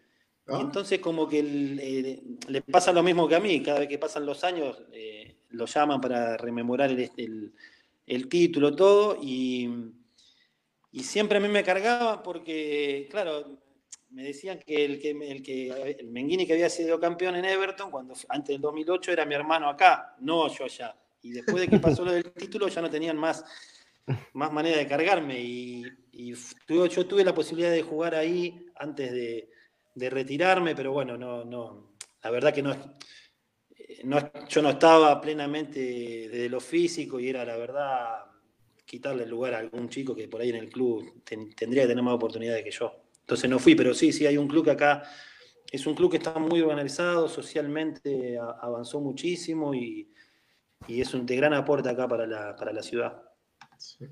Em, Ruso, antes ya de despedirte y leer los últimos mensajes, ¿qué recuerdos tienes de esa reunión del 2015 en el Sausalito, eh, cuando se juntó todo el plantel del 2008, eh, se trajeron a históricos del Everton? ¿Qué son tus recuerdos de esa jornada? La verdad es, son muchas las sensaciones. Nosotros fuimos, eh, eh, antes de juntarnos, fuimos a cenar, a almorzar, todos los, todos los chicos fuimos con la familia y fuimos a almorzar al, shopping que está ahí en, Viña y la verdad que mirarnos después con el paso del tiempo y, la verdad que ninguno tenía eh, nada que reprocharse con el de al lado, al revés, eran todas alegrías, todas cosas que que eran recordar buenos momentos y, después entrar al estadio eso, que, bueno, es, algo superlativo en comparación de lo que, de lo que había antes, eh, también eh, son cosas que, emocionan, gente, yo le decía siempre a, mi hijo, ver, que el nombre o la foto o algo del nombre de uno ha quedado ahí, en, que sea en un pedacito de un ladrillo del club. Eh, la verdad que es muy lindo. A mí me toca ir a ver ahora a Estudiantes, el Estadio Nuevo también, y ver en las paredes eh, eh, los nombres de gente que ha quedado en la historia del club, yo me, hace acordar a eso, me hace acordar que es algo muy bonito, que han pasado muchos jugadores por Viña y no tuvieron la posibilidad que tuvimos nosotros en ese plantel de 2008, ¿no es cierto? Perfecto, Russo. Vamos a leer algunos de los mensajes. Por ejemplo, Roberto Redondo. Saluda a Mengini, quien no extrañó su salida, pero quedó en la retina y su nombre está para siempre en la historia del EFORES. Saludos de Nueva Jersey al panel y a todos los que amamos estos colores, que es eh, pasión. Rodrigo Pacheco nos comenta un abrazo a Mengini. Durante la celebración que se hizo fuera de la Quinta Vergara, fue uno de los más aplaudidos. La hinchada lo reconoció y lo valoró. Eh, Anthony Tapia nos dice, la que más sufrió en mi familia con la salida de Mengini fue mi hija Constanza. Estaba enamorada, de su juego y estaba enamorada del ruso. Ahí son, muchos los mensajes que, que llegan, por ejemplo, Leo, Leo, Leo, ruso, ruso. Eh, son muchos de nuestras de cariño. Eso es lo que te decía recién. La verdad que a uno no, más allá de que eh, haya jugado, campeón o no, demuestran que uno se brindó siempre al máximo y, seguramente como, equipo, como plantel, le hemos dado muchas alegrías a la, gente, porque lo mismo, lo mismo la gente tendría que estar orgullosa de los demás compañeros, porque eh, cada uno de los que participamos en el proceso anterior al campeonato y posterior, eh, hicimos un poquito, mucho, poco para que el club creciera en su historia. Y bueno, la verdad que es muy lindo que, se recuerde de esa manera. Ahí leemos el último comentario, grande, un monstruo. Siempre te vamos a recordar desde Viña del Mar, Marcelo desde Forestales Bajo. Eh, nosotros queremos agradecerte casi dos horas de, conversación, de recuerdo, este reencuentro con la familia de Everton de, Viña del Mar. Han pasado ya casi cinco años, si nos ponemos a pensar con ese, esa visita al Sausalita Nuevo. Em, pero agradecerte por, tu buena onda, tu disposición y por supuesto por todo el cariño que le has demostrado al hincha oriciano. Muchísimas gracias a ustedes por acordarse. La verdad que eh, las palabras de agradecimiento eh, deben ser mías o de mi familia y, es, muy, es muy bonito que la gente tenga ese recuerdo de uno. Ojalá que el día de mañana, qué sé yo, no sé, de algún proyecto, desde algo, el club nos, volvamos a encontrar y, bueno, eh, y si no es así, también agradecerle por todos los, los momentos que uno pasó ahí, desde, los malos y los buenos, porque los malos lo han hecho crecer a uno y los buenos, bueno, han hecho disfrutar eh, cosas que, bueno, después no se, han, no se han podido repetir otra vez. De todas formas. Pablo, no sé si quieres despedirte. Agradecerte, Javier. Eh, súper interesante lo conversado, súper interesante toda la anécdota que nos, que nos diste. Yo creo que varios nos sorprendimos con varias cosas y eso es un poco eh, la gracia de esta entrevista y, esperar que estés muy bien de salud tú, muy bien de salud tu familia y agradecerte esta disponibilidad de estar prácticamente dos horas conversando con nosotros y poder eh, recordar varias anécdotas de los pastos de Sausalito. Bueno, muchísimas gracias. La verdad que fue una alegría inmensa el, llamado, esta muestra de, afecto que, me han brindado. La verdad que no, no cambiarían ni lo bueno ni lo malo que me, tocó pasar por el club y ojalá que, toda la gente bertoniana esté bien, eh, más allá de lo deportivo o, lo que es eh, lo laboral, eh, esté bien desde, desde, lo que es esto que nos está pasando a todos, lo demás, resultados buenos, resultados malos, el club siempre ha sabido reponerse y bueno, ojalá que todo lo que venga a partir de ahora para el club sea mejor. Tal cual, y es el deseo que todos tenemos los hinchas de Everton. Así que, Ruso, muchísimas gracias, te mandamos un, fuerte abrazo y ojalá reencontrarnos lo antes posible en esta vuelta al fútbol y ojalá tenerte en Sausalito, sea como técnico, sea en algún proyecto, sea como hincha, pero poder tenerte nuevamente en Viña del Mar. Te mandamos un gran abrazo. Seguramente, seguramente sí va a ser. Eh, siempre es un, es una luz que queda ahí abierta. Eh, yo me, prometí volver y bueno, eh, el día que lo haga, desde el lugar, seguramente vamos a estar en contacto. Perfecto. Un abrazo ruso entonces. Buenas noches y muchas gracias. Muchísimas gracias a ambos y bueno, saludos a todos. Ahí está entonces, Pablo, esta eh, preciosa conversación con, con, un campeón, con uno de los referentes de, de la época del 2000 eh, de Everton, campeón del 2008, se comió todas las malas del 2007, el 2006, pero, pero se fue con un eh, recuerdo y lo más importante, se fue con el cariño del hincha. Creo que una conversación súper valorada, súper interesante, pero honesta. y, honesta, y lo que más recalco es que Javier Mangini no se quería ir, Javier Mangini salió campeón en, en, en Chipre, en otros lados, pero dice, no es lo mismo salir cuando realmente estás involucrado con la institución. Y eso fue una de las, de, las primicias o de los títulos claves que dejó Javier en esta conversación. Y interesante porque con, cada entrevista, con cada conversación nos empezamos a enterar de algunos eh, detalles distintos de, que, pasan, yo creo, en todos los clubes, pero finalmente es desde la misma... ¿Ah? Toda la interna, finalmente. Claro, desde la, misma, desde la misma voz de los jugadores. Así que súper valorado. Diego, no sé si hay, ya tenemos alguien para la semana o es sorpresa, sorpresa. Tenemos, pero vamos a jugar al misterio. Pero lo tenemos. Tenemos a dos. Uno internacional de la época del 90 y también tenemos a, un jugador que vistió nuestra camiseta durante hace poquito nomás y que, está muy identificado con los colores. Así que vamos a anunciarlo en las redes sociales, como siempre. Perfecto, muchas gracias. Agradecerle a todas las personas que nos siguieron: Francisco, Juan Pablo, Luis Alberto, César, Moisés, Gabriel, Marcelo, Antolín, etcétera, etcétera, etcétera. Muchas gracias por seguirnos por nuestra red y vamos a estar eh, informando quién van a ser nuestros próximos entrevistados.